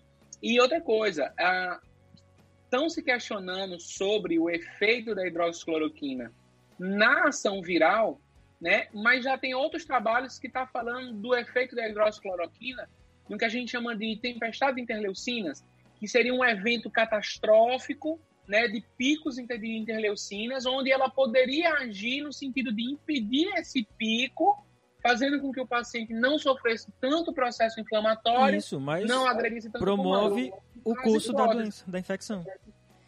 Você tem uma maior sobrevida do vírus, vamos dizer assim. E sobre esse pico inflamatório, né, esse boom de interleucinas que Pablo comentou, eu vi um trabalho esses dias interessante é, mostrando pacientes que usam, são imunossuprimidos, que em teoria são pacientes de risco, né, porque tem seu sistema imunológico reduzido. Então, pessoas portadoras de doenças autoimunes que fazem uso de anticorpos monoclonais para esse uso, né, para esse fim, para a doença que ela tem. E aí, essas pessoas, quando contraem o coronavírus, elas têm menos agravamento das complicações respiratórias. Né? E por que, que isso acontece? Então, um dos, uma das explicações é que por esses medicamentos eles é, serem anticorpos anti-interleucinas, que é, foi o que o Pablo falou agora que tinha um aumento é, grande, é, agudo e que isso gera o processo inflamatório de forma tão intensa que compromete a respiração do paciente. Então, por eles é, são, inibirem essas interleucinas, muitos são anti-interleucinas, outros anti-TNF-alfa, outros anti-JAK, que faz parte do processo né, de produção dessas interleucinas, eles diminuiriam as complicações respiratórias em pacientes é, imunossuprimidos que fazem uso desses anticorpos, que é uma coisa interessante, porque em teoria a gente pensaria que esses pacientes complicariam mais. É, assim, nós vamos ter resposta para isso? Vamos. Atualmente, eu posso registrar, é, registrar aqui que tem dois estudos importantes. Existe muita gente pesquisando. A, é, vamos dizer, a pesquisa de fármacos, hoje, nos tempos modernos, surge a partir dos estudos em sílico. Então, é, é divulgou-se estruturas que podem ser alvo do, do vírus. E aí, os, vamos dizer, os químicos farmacêuticos, os químicos medicinais vão fazer desenhos de estruturas, de moléculas, que podem ter uma maior adesão a esses alvos moleculares, tá? Então surge daí. Com, nessa fase, tem aproximadamente 30 moléculas sendo estudadas hoje. Dentre elas, a hidroxicloroquina. Ensaios clínicos, iniciou um que, se eu não me engano, iniciou no dia 30 de março. Iniciaram dois estudos. O Covidaxis 1 e o Covidaxis 2. O Covidaxis 1 é um estudo de 600 pacientes que vai comparar os resultados da hidroxicloroquina com um grupo placebo, né? Vão ser 300, 300. E o Covidaxis 2 vai utilizar uma associação de lopin, lopinavir com a, o ritonavir e o outro grupo, placebo. Olha aí, Pablo, você tem bastante experiência com esses dois fármacos. Mas é outro grupo também com 600 pacientes, tende a fazer 300, aí vai ser estudo randomizado e tudo. É um ensaio clínico, está registrado nos bancos de ensaios clínicos, foi registrado agora dia 30. Então a gente tem resposta para isso logo? Tem não. Agora, entenda, é uma fase 3, porque todos esses medicamentos já estão no mercado. Então a gente não vai precisar passar por estudo pré-clínico, clínico de fase 1, fase 2, que são demorados. Ele é mais rápido, mas não é tão rápido. No mínimo, na melhor das hipóteses, nós temos aí alguns meses para ter um resultado mais concreto desses estudos. E fora outros que estão vindo por aí. Mas isso é algo que aí, aí você tem ciência rigorosa exercendo seu papel. Tá? Então é assim que está funcionando. É, e, e quanto a medicamento, aí, pessoal, eu vou dizer para vocês, isso é o mais próximo do que a gente tem de uma resposta mais concreta. O resto tem muito estudo empírico. A partir de resultados preliminares, hoje tem uso de hidroxicloroquina com azitromicina, a hidroxicloroquina isolada. Então, tem alguns estados que estão assumindo alguns protocolos. É, o Pablo pode falar um pouquinho mais sobre isso. É, o Ministério da Saúde ele aprovou o uso da hidroxicloroquina para pacientes com Covid-19, sendo pacientes em estado grave, né, em terapia intensiva. E aí cada estado assumiu protocolos institucionais próprios. Então, o estado do Ceará ele estabeleceu para a rede pública né, o uso da hidroxicloroquina nos pacientes críticos, graves, tá? É, eu, particularmente, confesso a vocês que sou um fã da azitromicina, não só pelo efeito antibacteriano que ela promove, mas também por um efeito aí meio que meio que, que velado de uma ação imunomoduladora. Então, assim, eu concordo muito mais com o uso da azitromicina no seu potencial imunomodulador para o Covid-19 do que própria da hidroxicloroquina em, em questão. Não estou querendo dizer aqui de que não vou prescrever hidroxicloroquina, acho que pelo contrário. É. Eu acho que se eu trabalhar no hospital e no hospital tiver o protocolo de hidroxicloroquina, eu vou seguir o protocolo hospitalar. É, vale ressaltar que, que desde 2006 já está comprovado que a hidroxicloroquina tem realmente um papel antiviral. Existem estudos desde 2006 que comprovam realmente essa atividade. E é baseado nessa história, nesse, nesse fato, que estão adotando o uso da hidroxicloroquina agora. Assim, foi o primeiro, né, gatilho para isso. Isso. Mas... E aí, assim, só retomando, né, é assim, eu não estou querendo dizer aqui de forma nenhuma que não irei usar. Acho que quando os estudos se tornarem um pouco mais seguros, até mesmo porque é uma droga que não é livre de efeitos colaterais, né, retinopatia, alargamento do segmento QT, né, é, é, lesões cutâneas, problemas hepáticos, então assim, é uma droga ricamente complexa, né? Eu tive uma resistência grande para usar ela na, na, na chikungunya, mas assim, eu não tinha vazão para meus pacientes, eles não conseguiam chegar ao reumato, então eu, eu avancei o meu passo terapêutico até a hidroxicloroquina e tenho tido boas respostas, gosto muito da droga, acho que é uma droga bem, bem tranquila para esse controle. E no Covid, confesso que nesse momento eu estou em um pé atrás, pelo menos até poder sair os estudos mais robustos. Eu também queria fazer outra pergunta para ti, Paulo, porque a gente vem escutando muito que paciente hipertenso, paciente diabético são grupo de risco, né? Que hoje é o paciente que tem maior mortalidade. Agora, por que, que esses pacientes são considerados grupo de risco para a Covid-19? Ó, oh, Ana, é, a gente sabe que a diabetes, falando na diabetes em específico, né, ela é uma doença que atua não só na regulação da glicose e insulina da célula, né?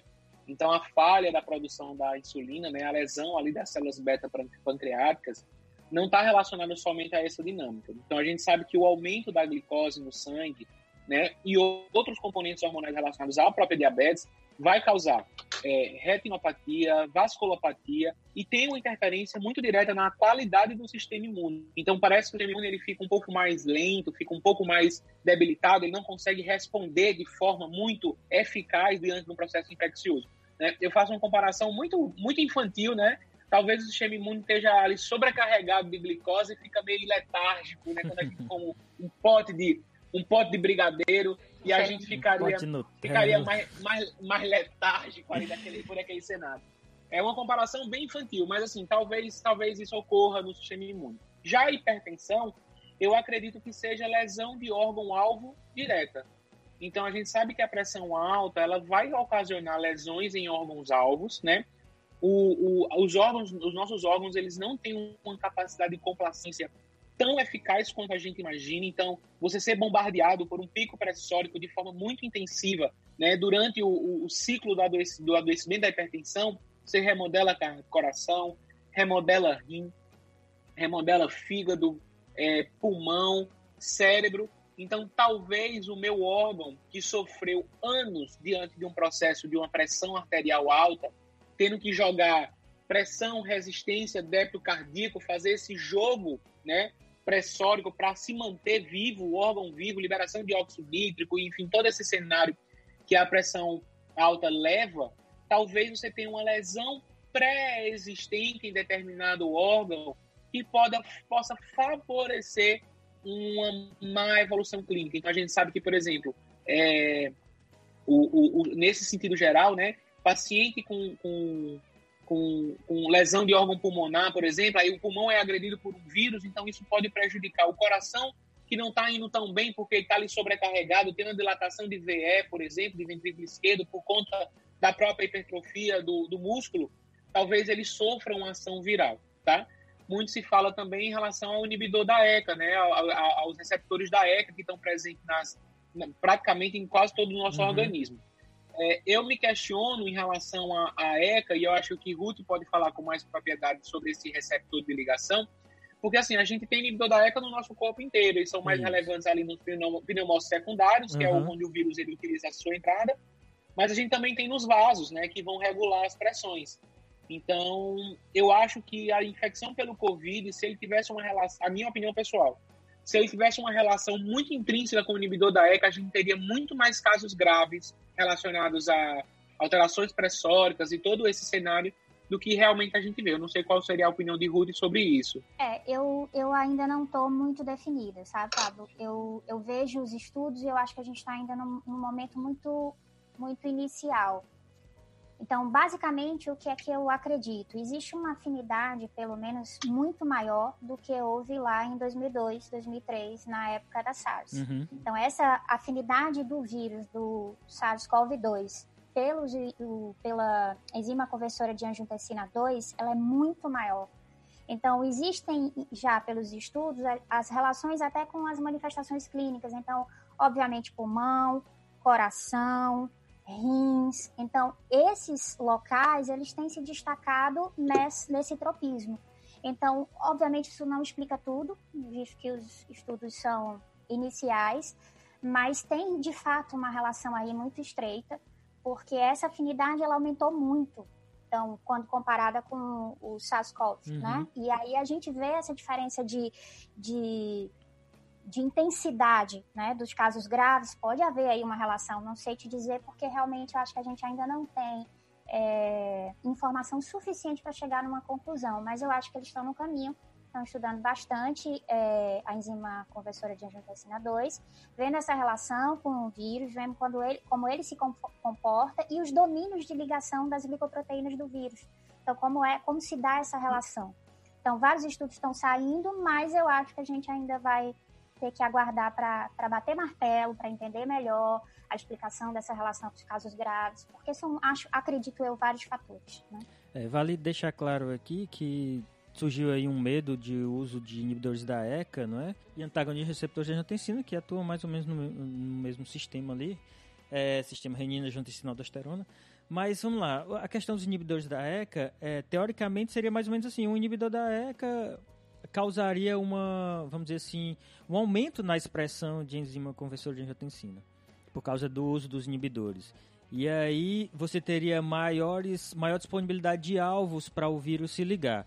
Então, mas isso não foi assim comprovado, foi baseado em um, uma teoria, embora seja faça bastante sentido, ainda tem muita coisa para a gente saber sobre isso. E os inibidores da ECA não estão condenados. Isso daí é, requer uma avaliação. Do... Pela lógica, faz todo sentido. Faz todo sentido. Agora, ter uma relevância clínica é outra coisa. É. É. Então, a gente tem diversas interações medicamentosas que elas são moleculares e que ela não tem relevância clínica no paciente. São então, as interações teóricas. Não, né? aqui no Brasil, pelo menos, a Sociedade Brasileira de Hipertensão, ela não recomendou né, troca de tratamento e também não recomendou que não fosse iniciado o captopril ou losartana, né, representante não, dessas duas classes, em pacientes novos. Então, não houve esse tipo de recomendação, justamente por talvez não termos dado o suficiente né, para gerar uma relação de fato forte, ou realmente né, pela lógica molecular tem, mas pela lógica clínica não. Eu acho que em breve a gente vai ter essa informação, mas a gente tem só que pensar, poxa, 31 de dezembro de 2019, né? A gente está em abril, é, é pouco tempo demais.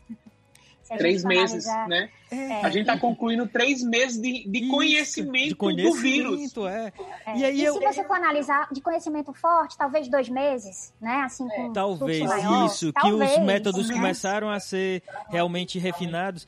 E agora os é. primeiros ensaios clínicos foram registrados agora, não tem umas, tem o quê? Pouco gente, mais de uma semana. A gente tem, né? Nem isso. Se, se a gente pudesse fazer assim, faça uma lista das, das 20 perguntas que você quer saber sobre você internamente, cada um aqui faria suas 20 Ah, eu tenho um monte aqui ainda, mas não eu vai já desisti, que eu sei que não vai dar para perguntar, não. Então, assim, é muito louco isso. Não, mas na verdade que a gente ainda nem tem resposta. Então, as, as perguntas que a gente queria que a ciência nos respondesse. Né? É então, isso mesmo. Muitas. Ah. É, é, é, ao mesmo tempo assustador e estimulante, eu acho, esse processo, né? Porque a gente sabe que, que as coisas vão se respondendo ao longo do tempo, que tem muita gente trabalhando, produzindo esse conhecimento, mas que a gente precisa, né, lidar com essa coisa que vai acontecendo e mudando de forma dinâmica o tempo todo. Coronavirus!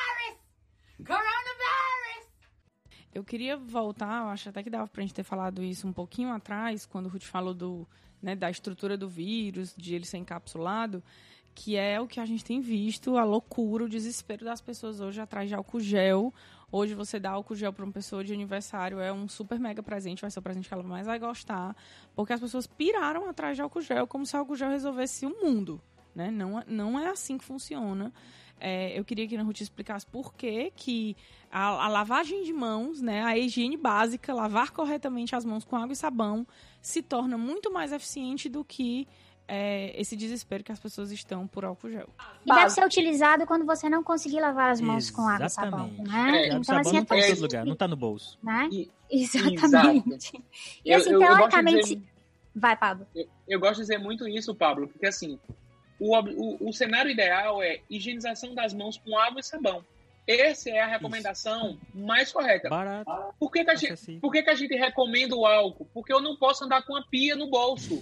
eu não tenho como levar a minha pia para todo local. É. Então, por exemplo, em casa, eu já, eu já, eu já determinei assim, eu tenho, eu tenho um bebê pequeno em casa, então aqui sempre tem álcool gel para poder a gente higienizar, para manipular algumas coisas com ele, vai fazer alguma coisa com ele. Então, é, a gente usava mais quando era bebezinho, agora bem menos. E eu aboli o uso do álcool gel aqui em casa. Aqui em casa é água e sabão. Agora a gente vai sair, a gente vai usar o álcool gel para higienizar a mão. É, e isso vai fazer com que a gente tenha essa mobilidade, né? Mas o Ruth vai falar aí pra gente por que é efetivo, né? É, é efetivo e aqui em casa, inclusive, eu estou passando esse período de isolamento todo com pequenininho tubo de álcool gel que eu não consegui comprar. E ele tá lá, praticamente intacto. Até porque se a gente tá em isolamento, ótimo, porque a gente tá perto da pia perto e dá pra usar. a pia tá no bolso. tá no bolso. Então, assim, basicamente, pessoal, a estrutura do vírus, como eu disse, nesse caso específico do coronavírus, ele é um vírus envelopado. Então, por ele ter envelope, que é uma constituição muito parecida com a membrana plasmática, então a gente tem lipídios ali, né? E aí, essa, esse ato, que também não pode, é, é até importante dizer, a gente não pode só colocar na conta de lavar a mão, não é qualquer lavagem, e embora isso seja já muito discutido e falado, algumas pessoas esquecem lavar a mão ali daquele jeito que a gente sempre estava acostumado a lavar.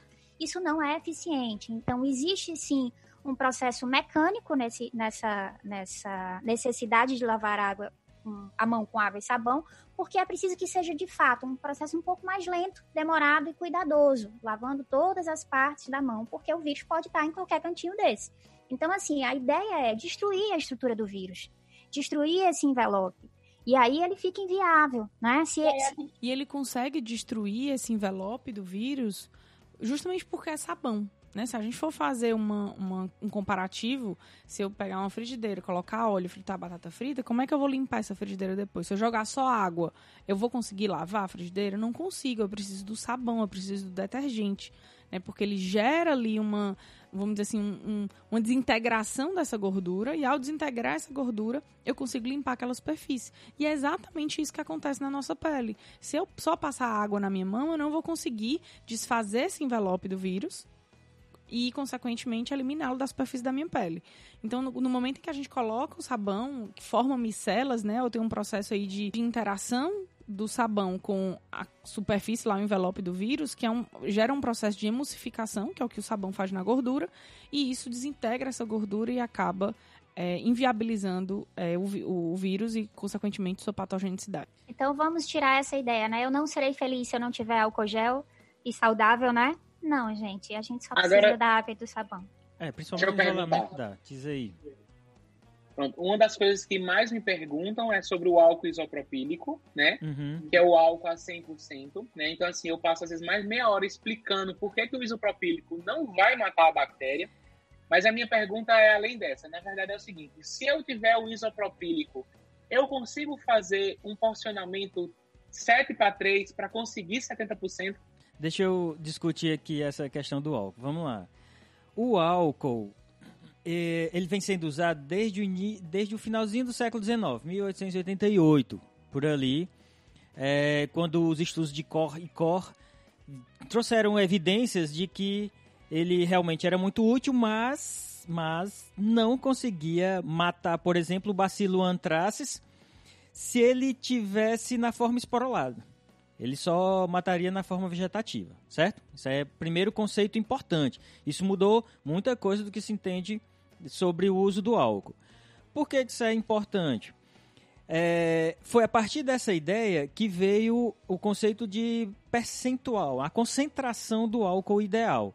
Então, se você tem concentrações de álcool puro, álcool em concentrações altíssimas, o, o, álcool absoluto que a gente compra nunca é absoluto. Você nunca vai encontrar álcool 100%. Vai encontrar 96, e algum um pouco mais que isso. O absoluto você só existe e você só consegue comprar em, né, indústrias químicas e tudo. É, mas é esse que a gente compra em supermercado, ele não é absoluto. É, nunca, é. ele nunca, na prática ele sempre tem algum teor de água, mas independente disso, é tão alta essa concentração que ele desnatura já as estruturas da membrana externa e ele, quando sofrem contato com um, álcool, vamos dizer, numa concentração muito elevada, ele desnatura estru a estrutura da membrana.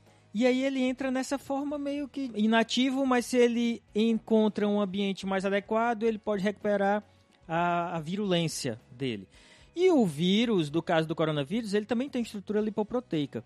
E aí o álcool tem essa atividade de desnaturar essa estrutura, esse envelope, que é fundamental para a fixação do vírus. Então, aí vai ser é, ele vai ter essa atividade parecida com, que, com a forma como ele age nas bactérias. Por isso que o álcool só funciona em vírus envelopados. É importante dizer isso. Não é para qualquer vírus, só para os envelopados. E aí, a concentração ideal, depois de diversos estudos, para o álcool etílico, a concentração ideal é a de 70%. Tem alguns estudos que mostram que acima de 65% até 70% ele tem uma atividade importante. Para o álcool isopropílico, ele funciona? Funciona. Só que ele tem uma margem superior. Ele pode ter atividade que varia de 60% até 95% de concentração. Então, o isopropílico tem essa margem maior.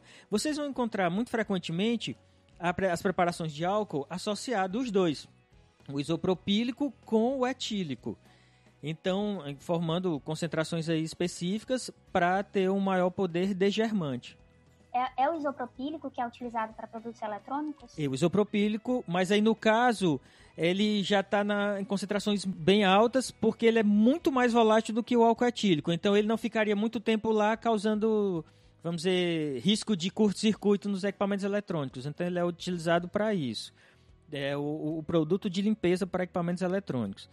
Então, a questão é essa: a, a presença de altas concentrações de matéria orgânica também no, no, numa superfície já foi comprovado que pode diminuir a atividade microbicida do álcool. Por isso que lavar as mãos com água e sabão previamente é indispensável. Não adianta você estar tá com a mão, na, como a gente diz no Ceará, né? Na maior ceboseira, e aí passar álcool que você não vai fazer uma higiene adequada. Então, o álcool é para uma higiene mais fina. É preciso tirar o, o, a grande quantidade de sujeira com água e sabão e depois usar o álcool no dia a dia.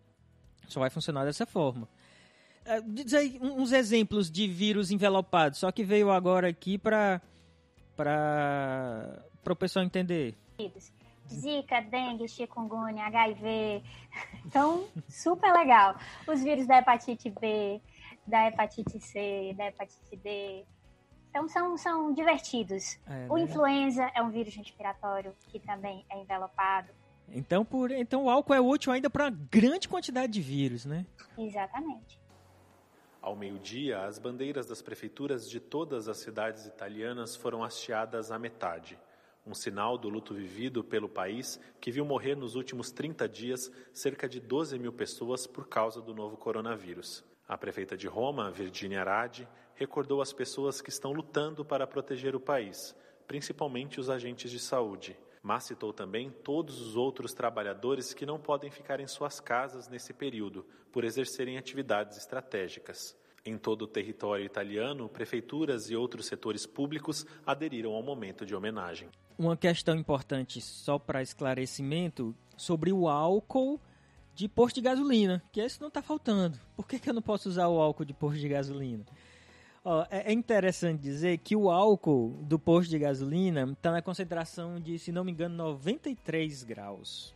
Então, está em 93% aproximadamente. Então, ele está bem fora da faixa que vai ser útil, além de resíduos, né, que podem aparecer aí das peças das máquinas, pode ter até resíduo de chumbo e tudo, então ele não é adequado para esse tipo de utilização, mas principalmente pela alta concentração dele. Ele está em 93 graus Gay-Lussac, né, que é a, a, forma de apresentação do, de concentração do álcool.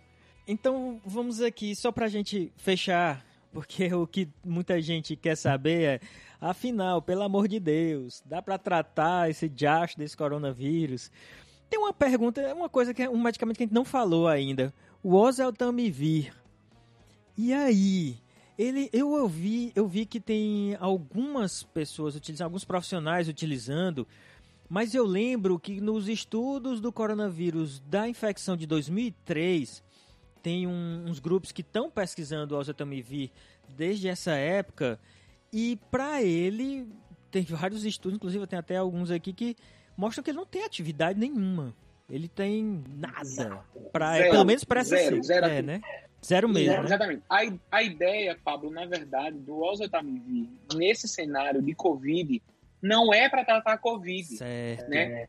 o nosso objetivo em protocolizar e tornar o oseltamivir como um protocolo terapêutico nesse momento é que a gente consiga retirar dos nossos diagnósticos diferenciais a influenza, certo. que está na zona epidêmica. A gente está vivenciando um processo epidêmico de influenza nesse, nesse momento no nosso país. Então, apesar de que a gente aqui no Nordeste não está vivendo uma zona de inverno, uhum. a gente tem um período aqui que é, é conhecidamente como quadra invernosa, que é um momento onde chove bastante, mas não é o nosso inverno. É, não então, é. ele é, é a chuva do plantio, que a gente costuma dizer aqui no Nordeste. Então, assim, esse período chuvoso é o período onde a gente encontra um pico epidêmico muito grande de influenza. E aí, uma coisa que é interessante a gente ressaltar é o seguinte: durante os anos, a influenza como ela já tem transmissão comunitária há muito tempo, desde 2009, ela não entra mais no perfil de rotina de investigação. Então, como é que a gente sabe a sazonalidade da influenza? Os pacientes com SRAG, né, síndrome respiratória aguda grave, todos são testados para influenza. E aí eles vão nesse período de março até junho, que é o período epidêmico, eles são identificados, a gente consegue identificar os surtos. E nas unidades sentinelas que fazem a pesquisa eventual, eles acabam testando de forma randomizada alguns pacientes para encontrar ali a circulação viral. Então, veja, o protocolo de Covid, que foi estabelecido em janeiro, que era o, o atendimento e o diagnóstico, como é que ele estava funcionando? Era coletado três amostras de suave, né, as três colocadas dentro do mesmo frasco, né, no mesmo meio, e esse meio ele era analisado. Então, primeiro era feito um painel viral, onde incluía influenza, rinovírus, adenovírus, outros coronavírus e uma gama muito grande de vírus respiratórios, sincicial respiratório, enfim, uma série de outros. Quando a gente confirmava a influenza, essa investigação estava descartada para a COVID e ele era tratado conforme influenza. Então, a gente começou agora, por estar testando todos os pacientes com síndrome gripal, porque toda síndrome gripal ia ser testado para a COVID, então, toda a síndrome gripal era testada para influenza. Então, a gente conseguiu identificar um número muito grande de casos de influenza. Nesse sentido, o oseltamivir ela entra como uma terapêutica auxiliativa, no sentido de se eu tenho influenza, eu vou tratar a influenza. Então, é para então, co-infecção. Seria, seria a ideia de uma possível co-infecção, mas seria a ideia da gente tratar a influenza. Entendi. Agora, nesse momento que a gente já está entrando aí na segunda semana do, da, da, do processo de vacinação, a ideia é que a gente diminua o número de influenza e as síndromes gripais que a gente eventualmente venha a ter sejam relacionadas à Covid, tá? É, E só puxando um pouquinho para o vírus, é bem fácil a gente entender porque não funcionaria. Porque eu tive algumas dúvidas de alunos falando sobre, ah, vamos usar o oseltamivir para o coronavírus. Na verdade, a gente tem na superfície do coronavírus algumas glicoproteínas e na superfície do influenza outras proteínas. Então, uhum. esse fármaco vai atuar inibindo essas glicoproteínas do influenza que o coronavírus não tem. Então, não faz muito sentido de fato. Então, se eu tenho uma neuraminidase no influenza e eu não tenho a neuraminidase no coronavírus, como é que eu vou inibir Exatamente. essa ação? Então, basicamente... Só, só lembrando, Ruth, o que é a neuraminidase? Tá, na verdade o influenza ele é um vírus também envelopado que possui na sua superfície duas glicoproteínas, neuraminidase e hemaglutinina. O coronavírus também é um vírus envelopado, mas possui as suas duas glicoproteínas, a spike e a hemaglutinina esterase. Então nós não temos neuraminidase no coronavírus. Então, esse fármaco ele não pode inibir algo que não existe, né? Então, o alvo de ação dele não existe. Exatamente. Exatamente. Bom, é importante a gente estar tá falando de influenza e tudo mais, aí falou de é, hemaglutinina, neuraminidade, aí vem a gente lembra do H1N1, né? A gente ouviu isso mais no início da epidemia, mas da, nem da era epidemia. Ah, o H1N1 é muito mais perigoso que o coronavírus, mata muito mais do que o coronavírus e a gente nem, nem tá falando sobre ele. Por quê? Explica aí, Pablo, de uma forma geral, por que, que a gente não tá falando do H1N1 na mesma intensidade? Na verdade, tá falando, né? Assim, é porque às vezes é porque o número de casos de Covid é muito grande. Então, assim, então a proporção, se a gente for se a gente for dividir aí, fazer uma proporção do que a gente está falando, é praticamente a mesma coisa, porque tem muitos casos de Covid, e é uma doença que está chamando muita atenção. Mas, por assim, exemplo, epidemiológico, tá do... epidemiologicamente, só para atualizar, a gente teve a epidemia de é, H1N1 foi em 2010. A grande epidemia foi em 2009 a 2010. Em junho de 2009 é, até agosto de 2010. É, então, nesse período, considerando até alguns relatos de pessoas que contraíram H1N1 mesmo fora dessa faixa, aproximadamente 18 meses, ela matou 18.449 pessoas no mundo. Certo? Então, os dados epidemiológicos são esses. É muita gente. Então, não é algo para a gente deixar de lado e parar de falar. Mais de 2 mil, mais de 2 mil eram brasileiras. A gente está há menos de quatro meses com o coronavírus. E hoje, o dado de. Quando a gente começou a conversar, é, que dia é hoje? É 4 de abril. Eu vou até atualizar aqui o, o dado. Nós estamos agora com 1, 1, 1 milhão 139.246 casos e 61.149 mortes. Então, em um então, período. Vale ressaltar, vale hum. ressaltar, Pablo, te interrompendo. Pode. Que o número, o número de casos totais de influenza é infinitamente menor do que esse um milhão de casos. É, então, assim. Então, quando, isso é outro, gente... outro fato importante. Isso.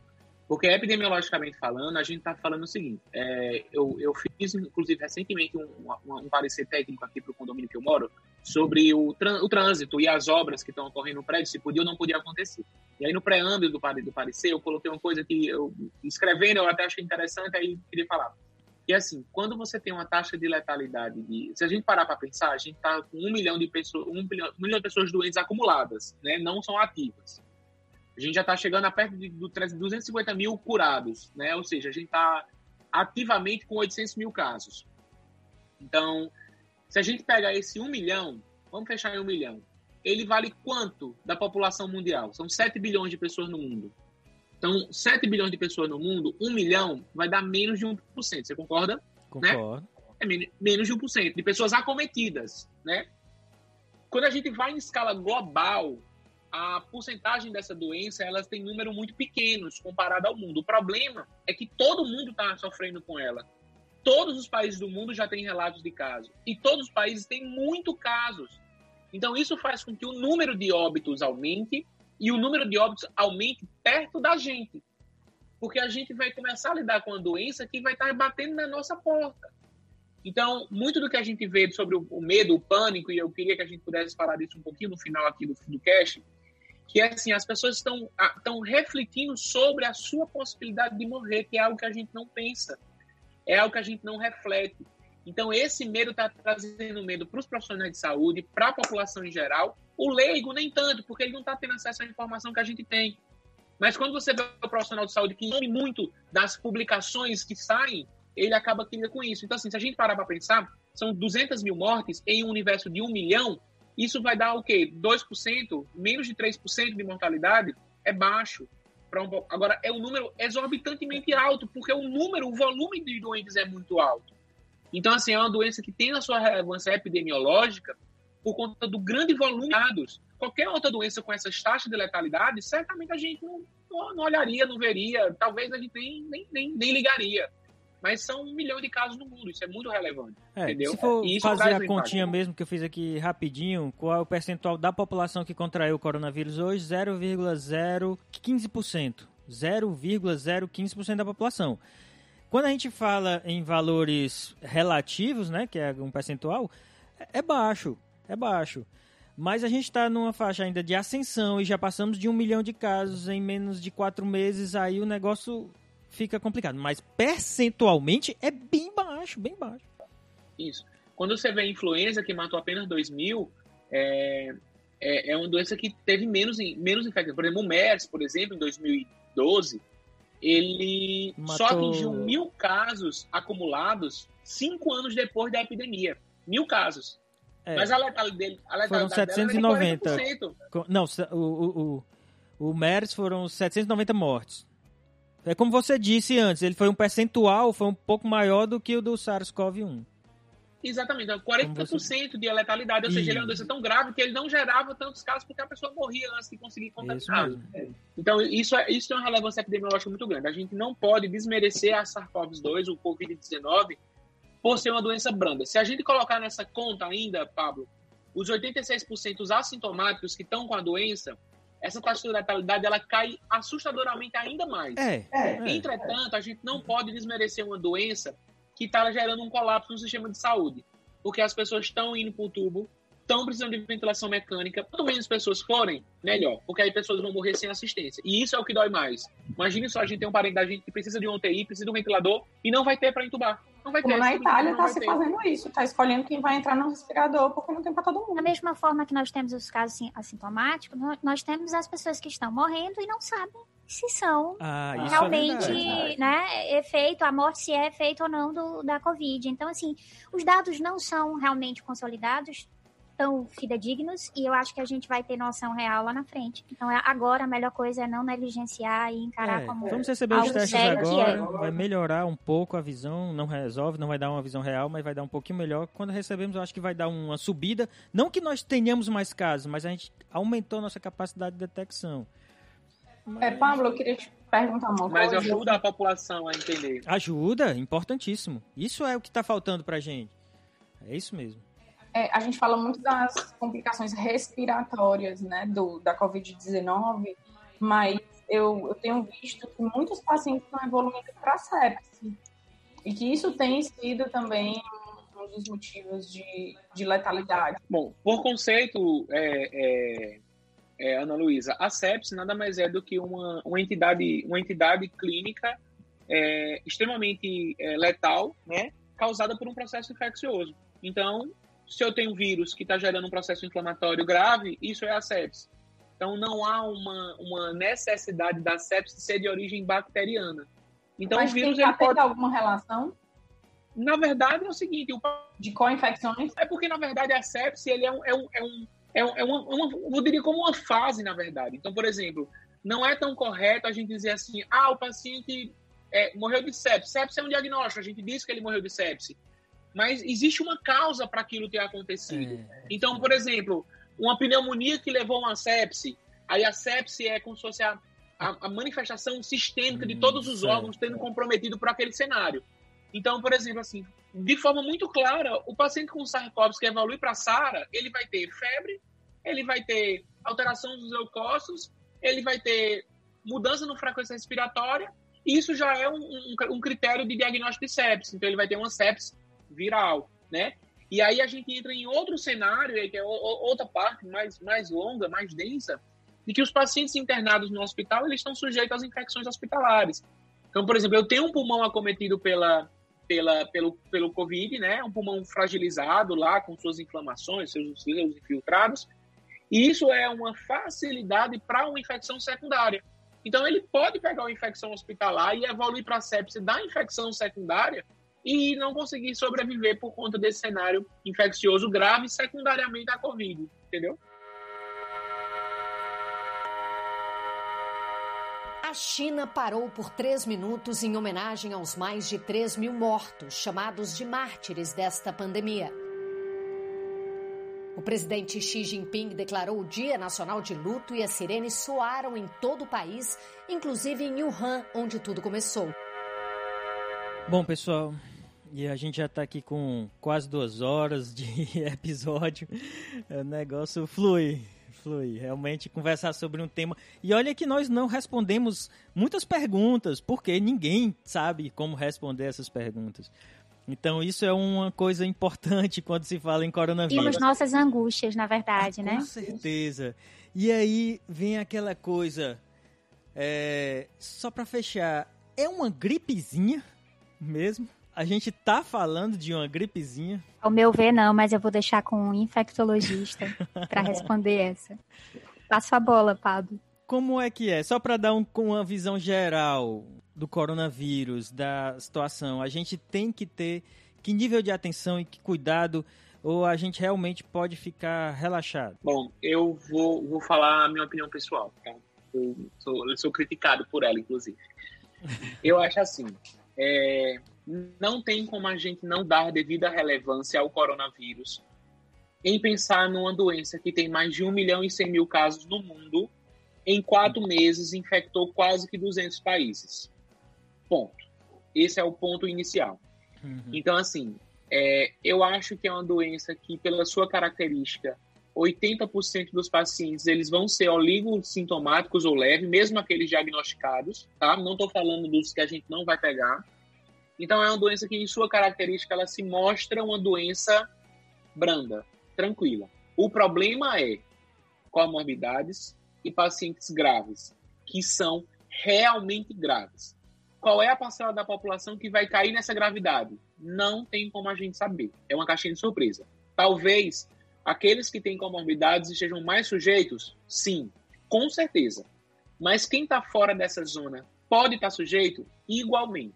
Uma doença que tem uma taxa de infectividade de um R0 de 3 a 4, com 1 milhão de casos no mundo, aumentando a taxa de casos em cerca de 60 mil, 80 mil no mundo por dia, a gente vai ter manifestações atípicas, vai ter manifestações individualizadas, e aí, assim, doença, pessoal, não lê livro. Então, cada organismo vai responder de uma forma diferente. Então, qual é a ideia? Manter as recomendações do Ministério da Saúde. Quando é para estar em casa, ficar em casa. Quando for para sair, sair. Se for sair, usar máscara, usar prevenção, se cuidar, higienizar as mãos, tomar os cuidados. Há, um, há uma vertente na classe da, dos infectos de uma forma geral que acredita que muitos, muitas pessoas vão pegar. Alguns acreditam até que é praticamente toda a população do mundo vai ser Covid positiva em algum momento. Talvez isso funcione de certa forma como proteção, talvez uma vacinação indireta, vamos dizer assim, se você adquire a doença e produz um anticorpo, não vai pegar novamente, talvez seja uma forma da gente proteger. Há estudos que falam em Israel sobre isolamento vertical, onde você isolaria uma parcela muito pequena da população e deixaria a população geral se contaminar, porque ela teria adoecimento, ela ficaria em casa, ela melhoraria e ela acabaria fazendo isso. Na minha opinião pessoal, eu acho que é uma doença que vai disseminar muito. A gente ainda está apenas no começo do processo. A gente está gravando dia 4 de abril, então eu acho que a gente, quando você postar esse podcast, é, pode ser que a gente tenha um outro cenário epidemiológico. É. É, eu acredito muito né, que tal a gente possa conseguir aí dois ou três meses de epidemia ainda para poder a gente conseguir uma calmaria, mas a situação ainda está apenas começando. Então, cuidado, né, atenção, cuidado nas ações. A gente está falando com o público acadêmico, então eu acredito que isso é relevante.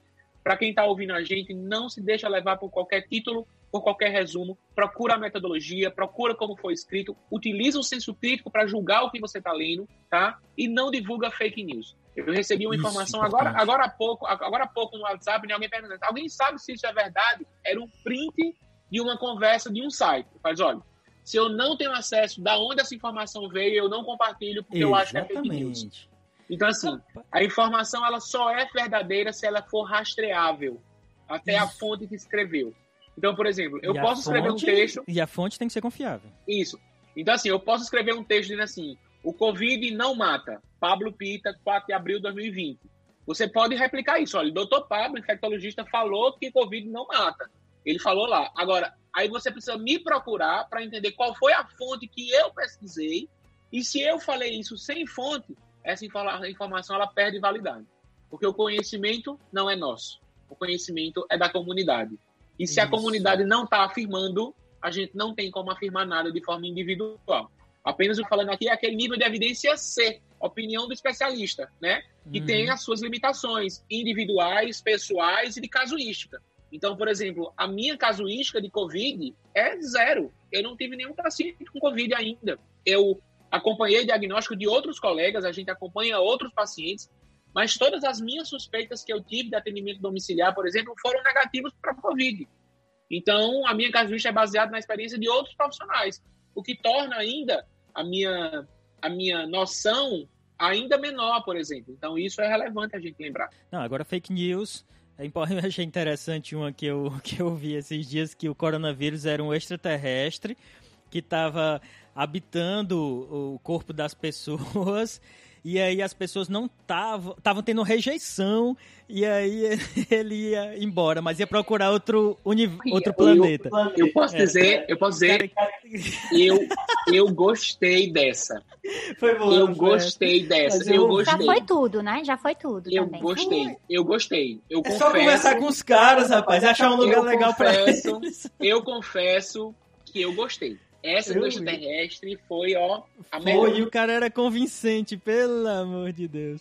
Então, é, fake news é, é, o, é o que rola no coronavírus, tá? E aí, Ruth, quais são as recomendações da biomedicina para, os, para o coronavírus, de uma forma geral, para o conhecimento da população, para trazer luz para esse povo? Eu acho que o Pablo foi muito feliz na fala dele. É, a gente precisa é, dá a importância que esse vírus e que essa doença merece. Nós precisamos encará-la como algo sério, que não é momentâneo, e nós não sabemos quando terminará esse processo. Então, está todo mundo perguntando: ah, mas daqui a 15 dias a gente está liberado? Daqui a, 15, a um mês a gente está liberado?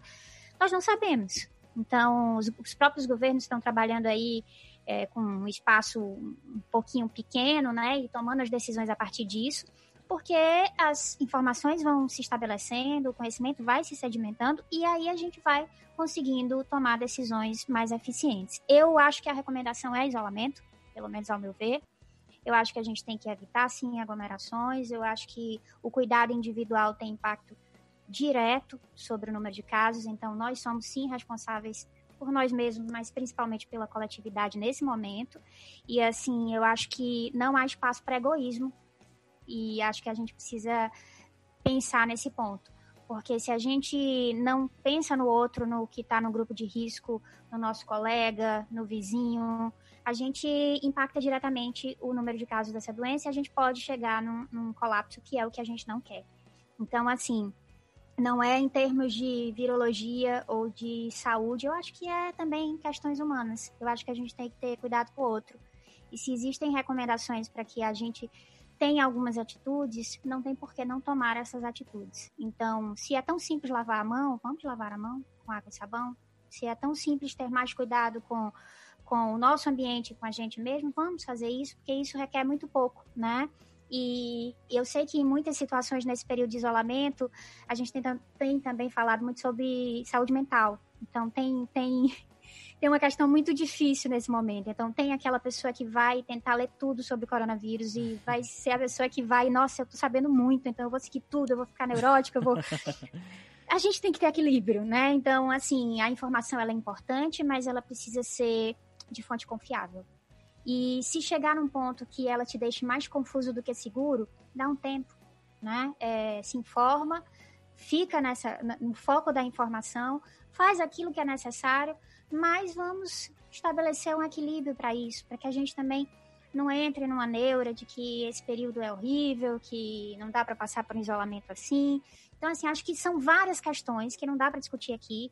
mas que envolvem o cumprir as regras, envolve o estar em casa, envolve o cuidar do outro, envolve o diminuir a, a, a transmissibilidade desse vírus. São, são, são várias questões. Então, assim, eu espero de fato que o que a gente fez aqui hoje minimamente contribua para deixar alguma, alguma, algum sinalzinho ali de que vale sim a ciência, em primeiro lugar e sempre, que vale sim confiar em, em artigos científicos de qualidade, mas que é preciso também não receber tudo, né, e não questionar. É, então é preciso questionar sim, mas a gente nunca questiona muito apenas baseado em opinião pessoal.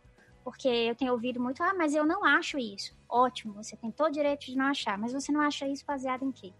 Porque você só não pode dizer assim, eu não acho isso porque eu não quero, eu não acho isso porque eu não concordo, porque isso aí é literalmente uma informação, uma opinião pessoal.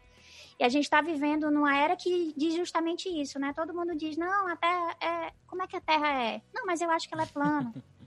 Problema seu, bebê, né? Então, assim. problema seu, o que é que diz todo o resto do mundo? Então, assim, é, é nesse ponto que eu queria chegar. Então, basicamente, ciência acima de tudo, mas pensamento crítico é importante, né? preocupação com o outro é importante, tudo isso acho que está dentro desse cenário que é único e eu acho que daqui a uns 30 anos a gente vai ter muita história para contar por ter vivenciado isso, né? Ciência acima de tudo muito importante, Rodrigo, gostei muito. Mas nesse momento que a gente está vivenciando agora, né, ciência embasada, evidente. Exatamente, mas foi o que eu disse. Ciência Lê, com estuda, pensamento crítico. Pesquisa, né? né? Com análise. É, exatamente. Né? Não, Porque, assim, corroborando eu, com o que você falou. É, né? e, e, é exatamente o que você que nem falou. É ciência o que não tá nesse. No, que não atende exatamente. esses princípios básicos. Exato. Como foi a metodologia, como foi feito, quais são os resultados. Então, assim, não adianta hoje você pegar o resumo, porque é. leia o artigo. É, Se tá tudo tão liberado, leia tudo. Tá. Né? Veja como o, o que foi processado ali para chegar naquela conclusão. Naquela a gente conclusão. nunca teve tanta informação acessível como nesse período. Uma coisa que é importante, foi falado já pela Ruth, pelo Pablo, e eu vou voltar a frisar aqui, é a gente não sair nessa busca desenfreada sobre qualquer notícia que sai sobre algo que pode estar tá melhorando ou pode melhorar o coronavírus. Então, sai alguma coisa sobre doxicloroquina, todo mundo corre para a farmácia para comprar. Vai sair agora sobre a ivermectina, todo mundo vai correr para a farmácia para comprar. Gente, não pode. Não pode, nem quem está ouvindo, vocês que estão ouvindo, façam isso. E quem vocês puderem orientar, não fazer, façam, orientem, sejam também né, disseminadores da educação em saúde, porque é, vai faltar para quem está de fato precisando. E não é só a questão de faltar para quem está precisando, é a gente de fato não ter para alguns pontos, como por exemplo a ivermectina, a gente não tem comprovação em vivo, já está o povo correndo atrás de ivermectina nas farmácias. Então, a gente precisa ter esse senso crítico e quem a gente enxerga que não tem esse senso crítico, a gente precisa trabalhar como educador em saúde também, mesmo que não tenha nenhum tipo de formação em saúde. São medicamentos que ainda existem vários questionamentos e está começando a faltar para quem efetivamente precisa, né? Questionamentos e muitos efeitos colaterais. A hidroxicloroquina é cheia de efeito colateral para quem precisa usar de fato. E é isso aí, pessoal. Eu queria agradecer muito, muito, muito a participação de vocês. Foi assim, sem vocês, jamais seria o que foi. Nunca mais reúne a gente, né? Duas horas de conversa. Eu queria Não deixar é? claro que a professora Ana Ruth já tinha sido várias vezes convidada para participar do, até do podcast de antivirais, ela foi convidada e aí ela sempre conseguia sair pela tangente, mas dessa vez ela não pôde se negar a contribuir para a ciência, né, em épocas de pandemia e de necessidade de informação. Então, eu queria agradecer aí a presença dela. Tardei, mas não falhei. É, não falhou. E o sinal fez muito bem. O Quero minha caneca, vou deixar registrado em áudio. É, com certeza. Sua caneca chegará. Não se preocupe, não. E queria dizer também que a gente está fazendo a nossa parte. Né? Normalmente a gente grava o podcast, a gente chama convidados, a gente grava aqui no estúdio, Isso. todo mundo junto mas dessa vez não. Dessa vez a tá gente tá todo mundo em isolamento. conferência, então pode ser até que tenha algum probleminha aí em algum som, porque a gente está gravando por videoconferência, já que as recomendações é que a gente não se aglomere, né? Eu também não queria Pablo, infectologista, vendo paciente em hospital o tempo todo aqui em casa, né? Mas é, estamos seguindo as recomendações, é, então fique em casa. Tudo bem, eu não queria estar com a Ana Luísa e Pablo também, porque eu acho que Pablo é um vetor aí importante, então... Pois é isso aí, pessoal. Valeu, obrigado mesmo pela Sofre participação. bullying, sofre bullying. Sofreu bullying, o Pablo Pita agora sofreu bullying. Obrigado a todo mundo que ficou com a gente durante esse tempo de episódio, que não foi curto. Nós passamos aqui quase duas horas. É, mas isso não é nada em cima do que a gente poderia discutir. Ainda tem um monte de perguntas aqui, mas vamos ficar mais pra frente. Mas esse era imprescindível. A gente não podia deixar de fazer esse episódio e trazer o máximo de informação pra todo mundo, tá bom? Então agradecer o tempo que vocês ficaram com a gente, agradecer a todos os participantes e até mais, pessoal. Valeu. Valeu, pessoal. Tchau, tchau. Tchau. Valeu, pessoal. Tchau, pessoal. Ótima conversa.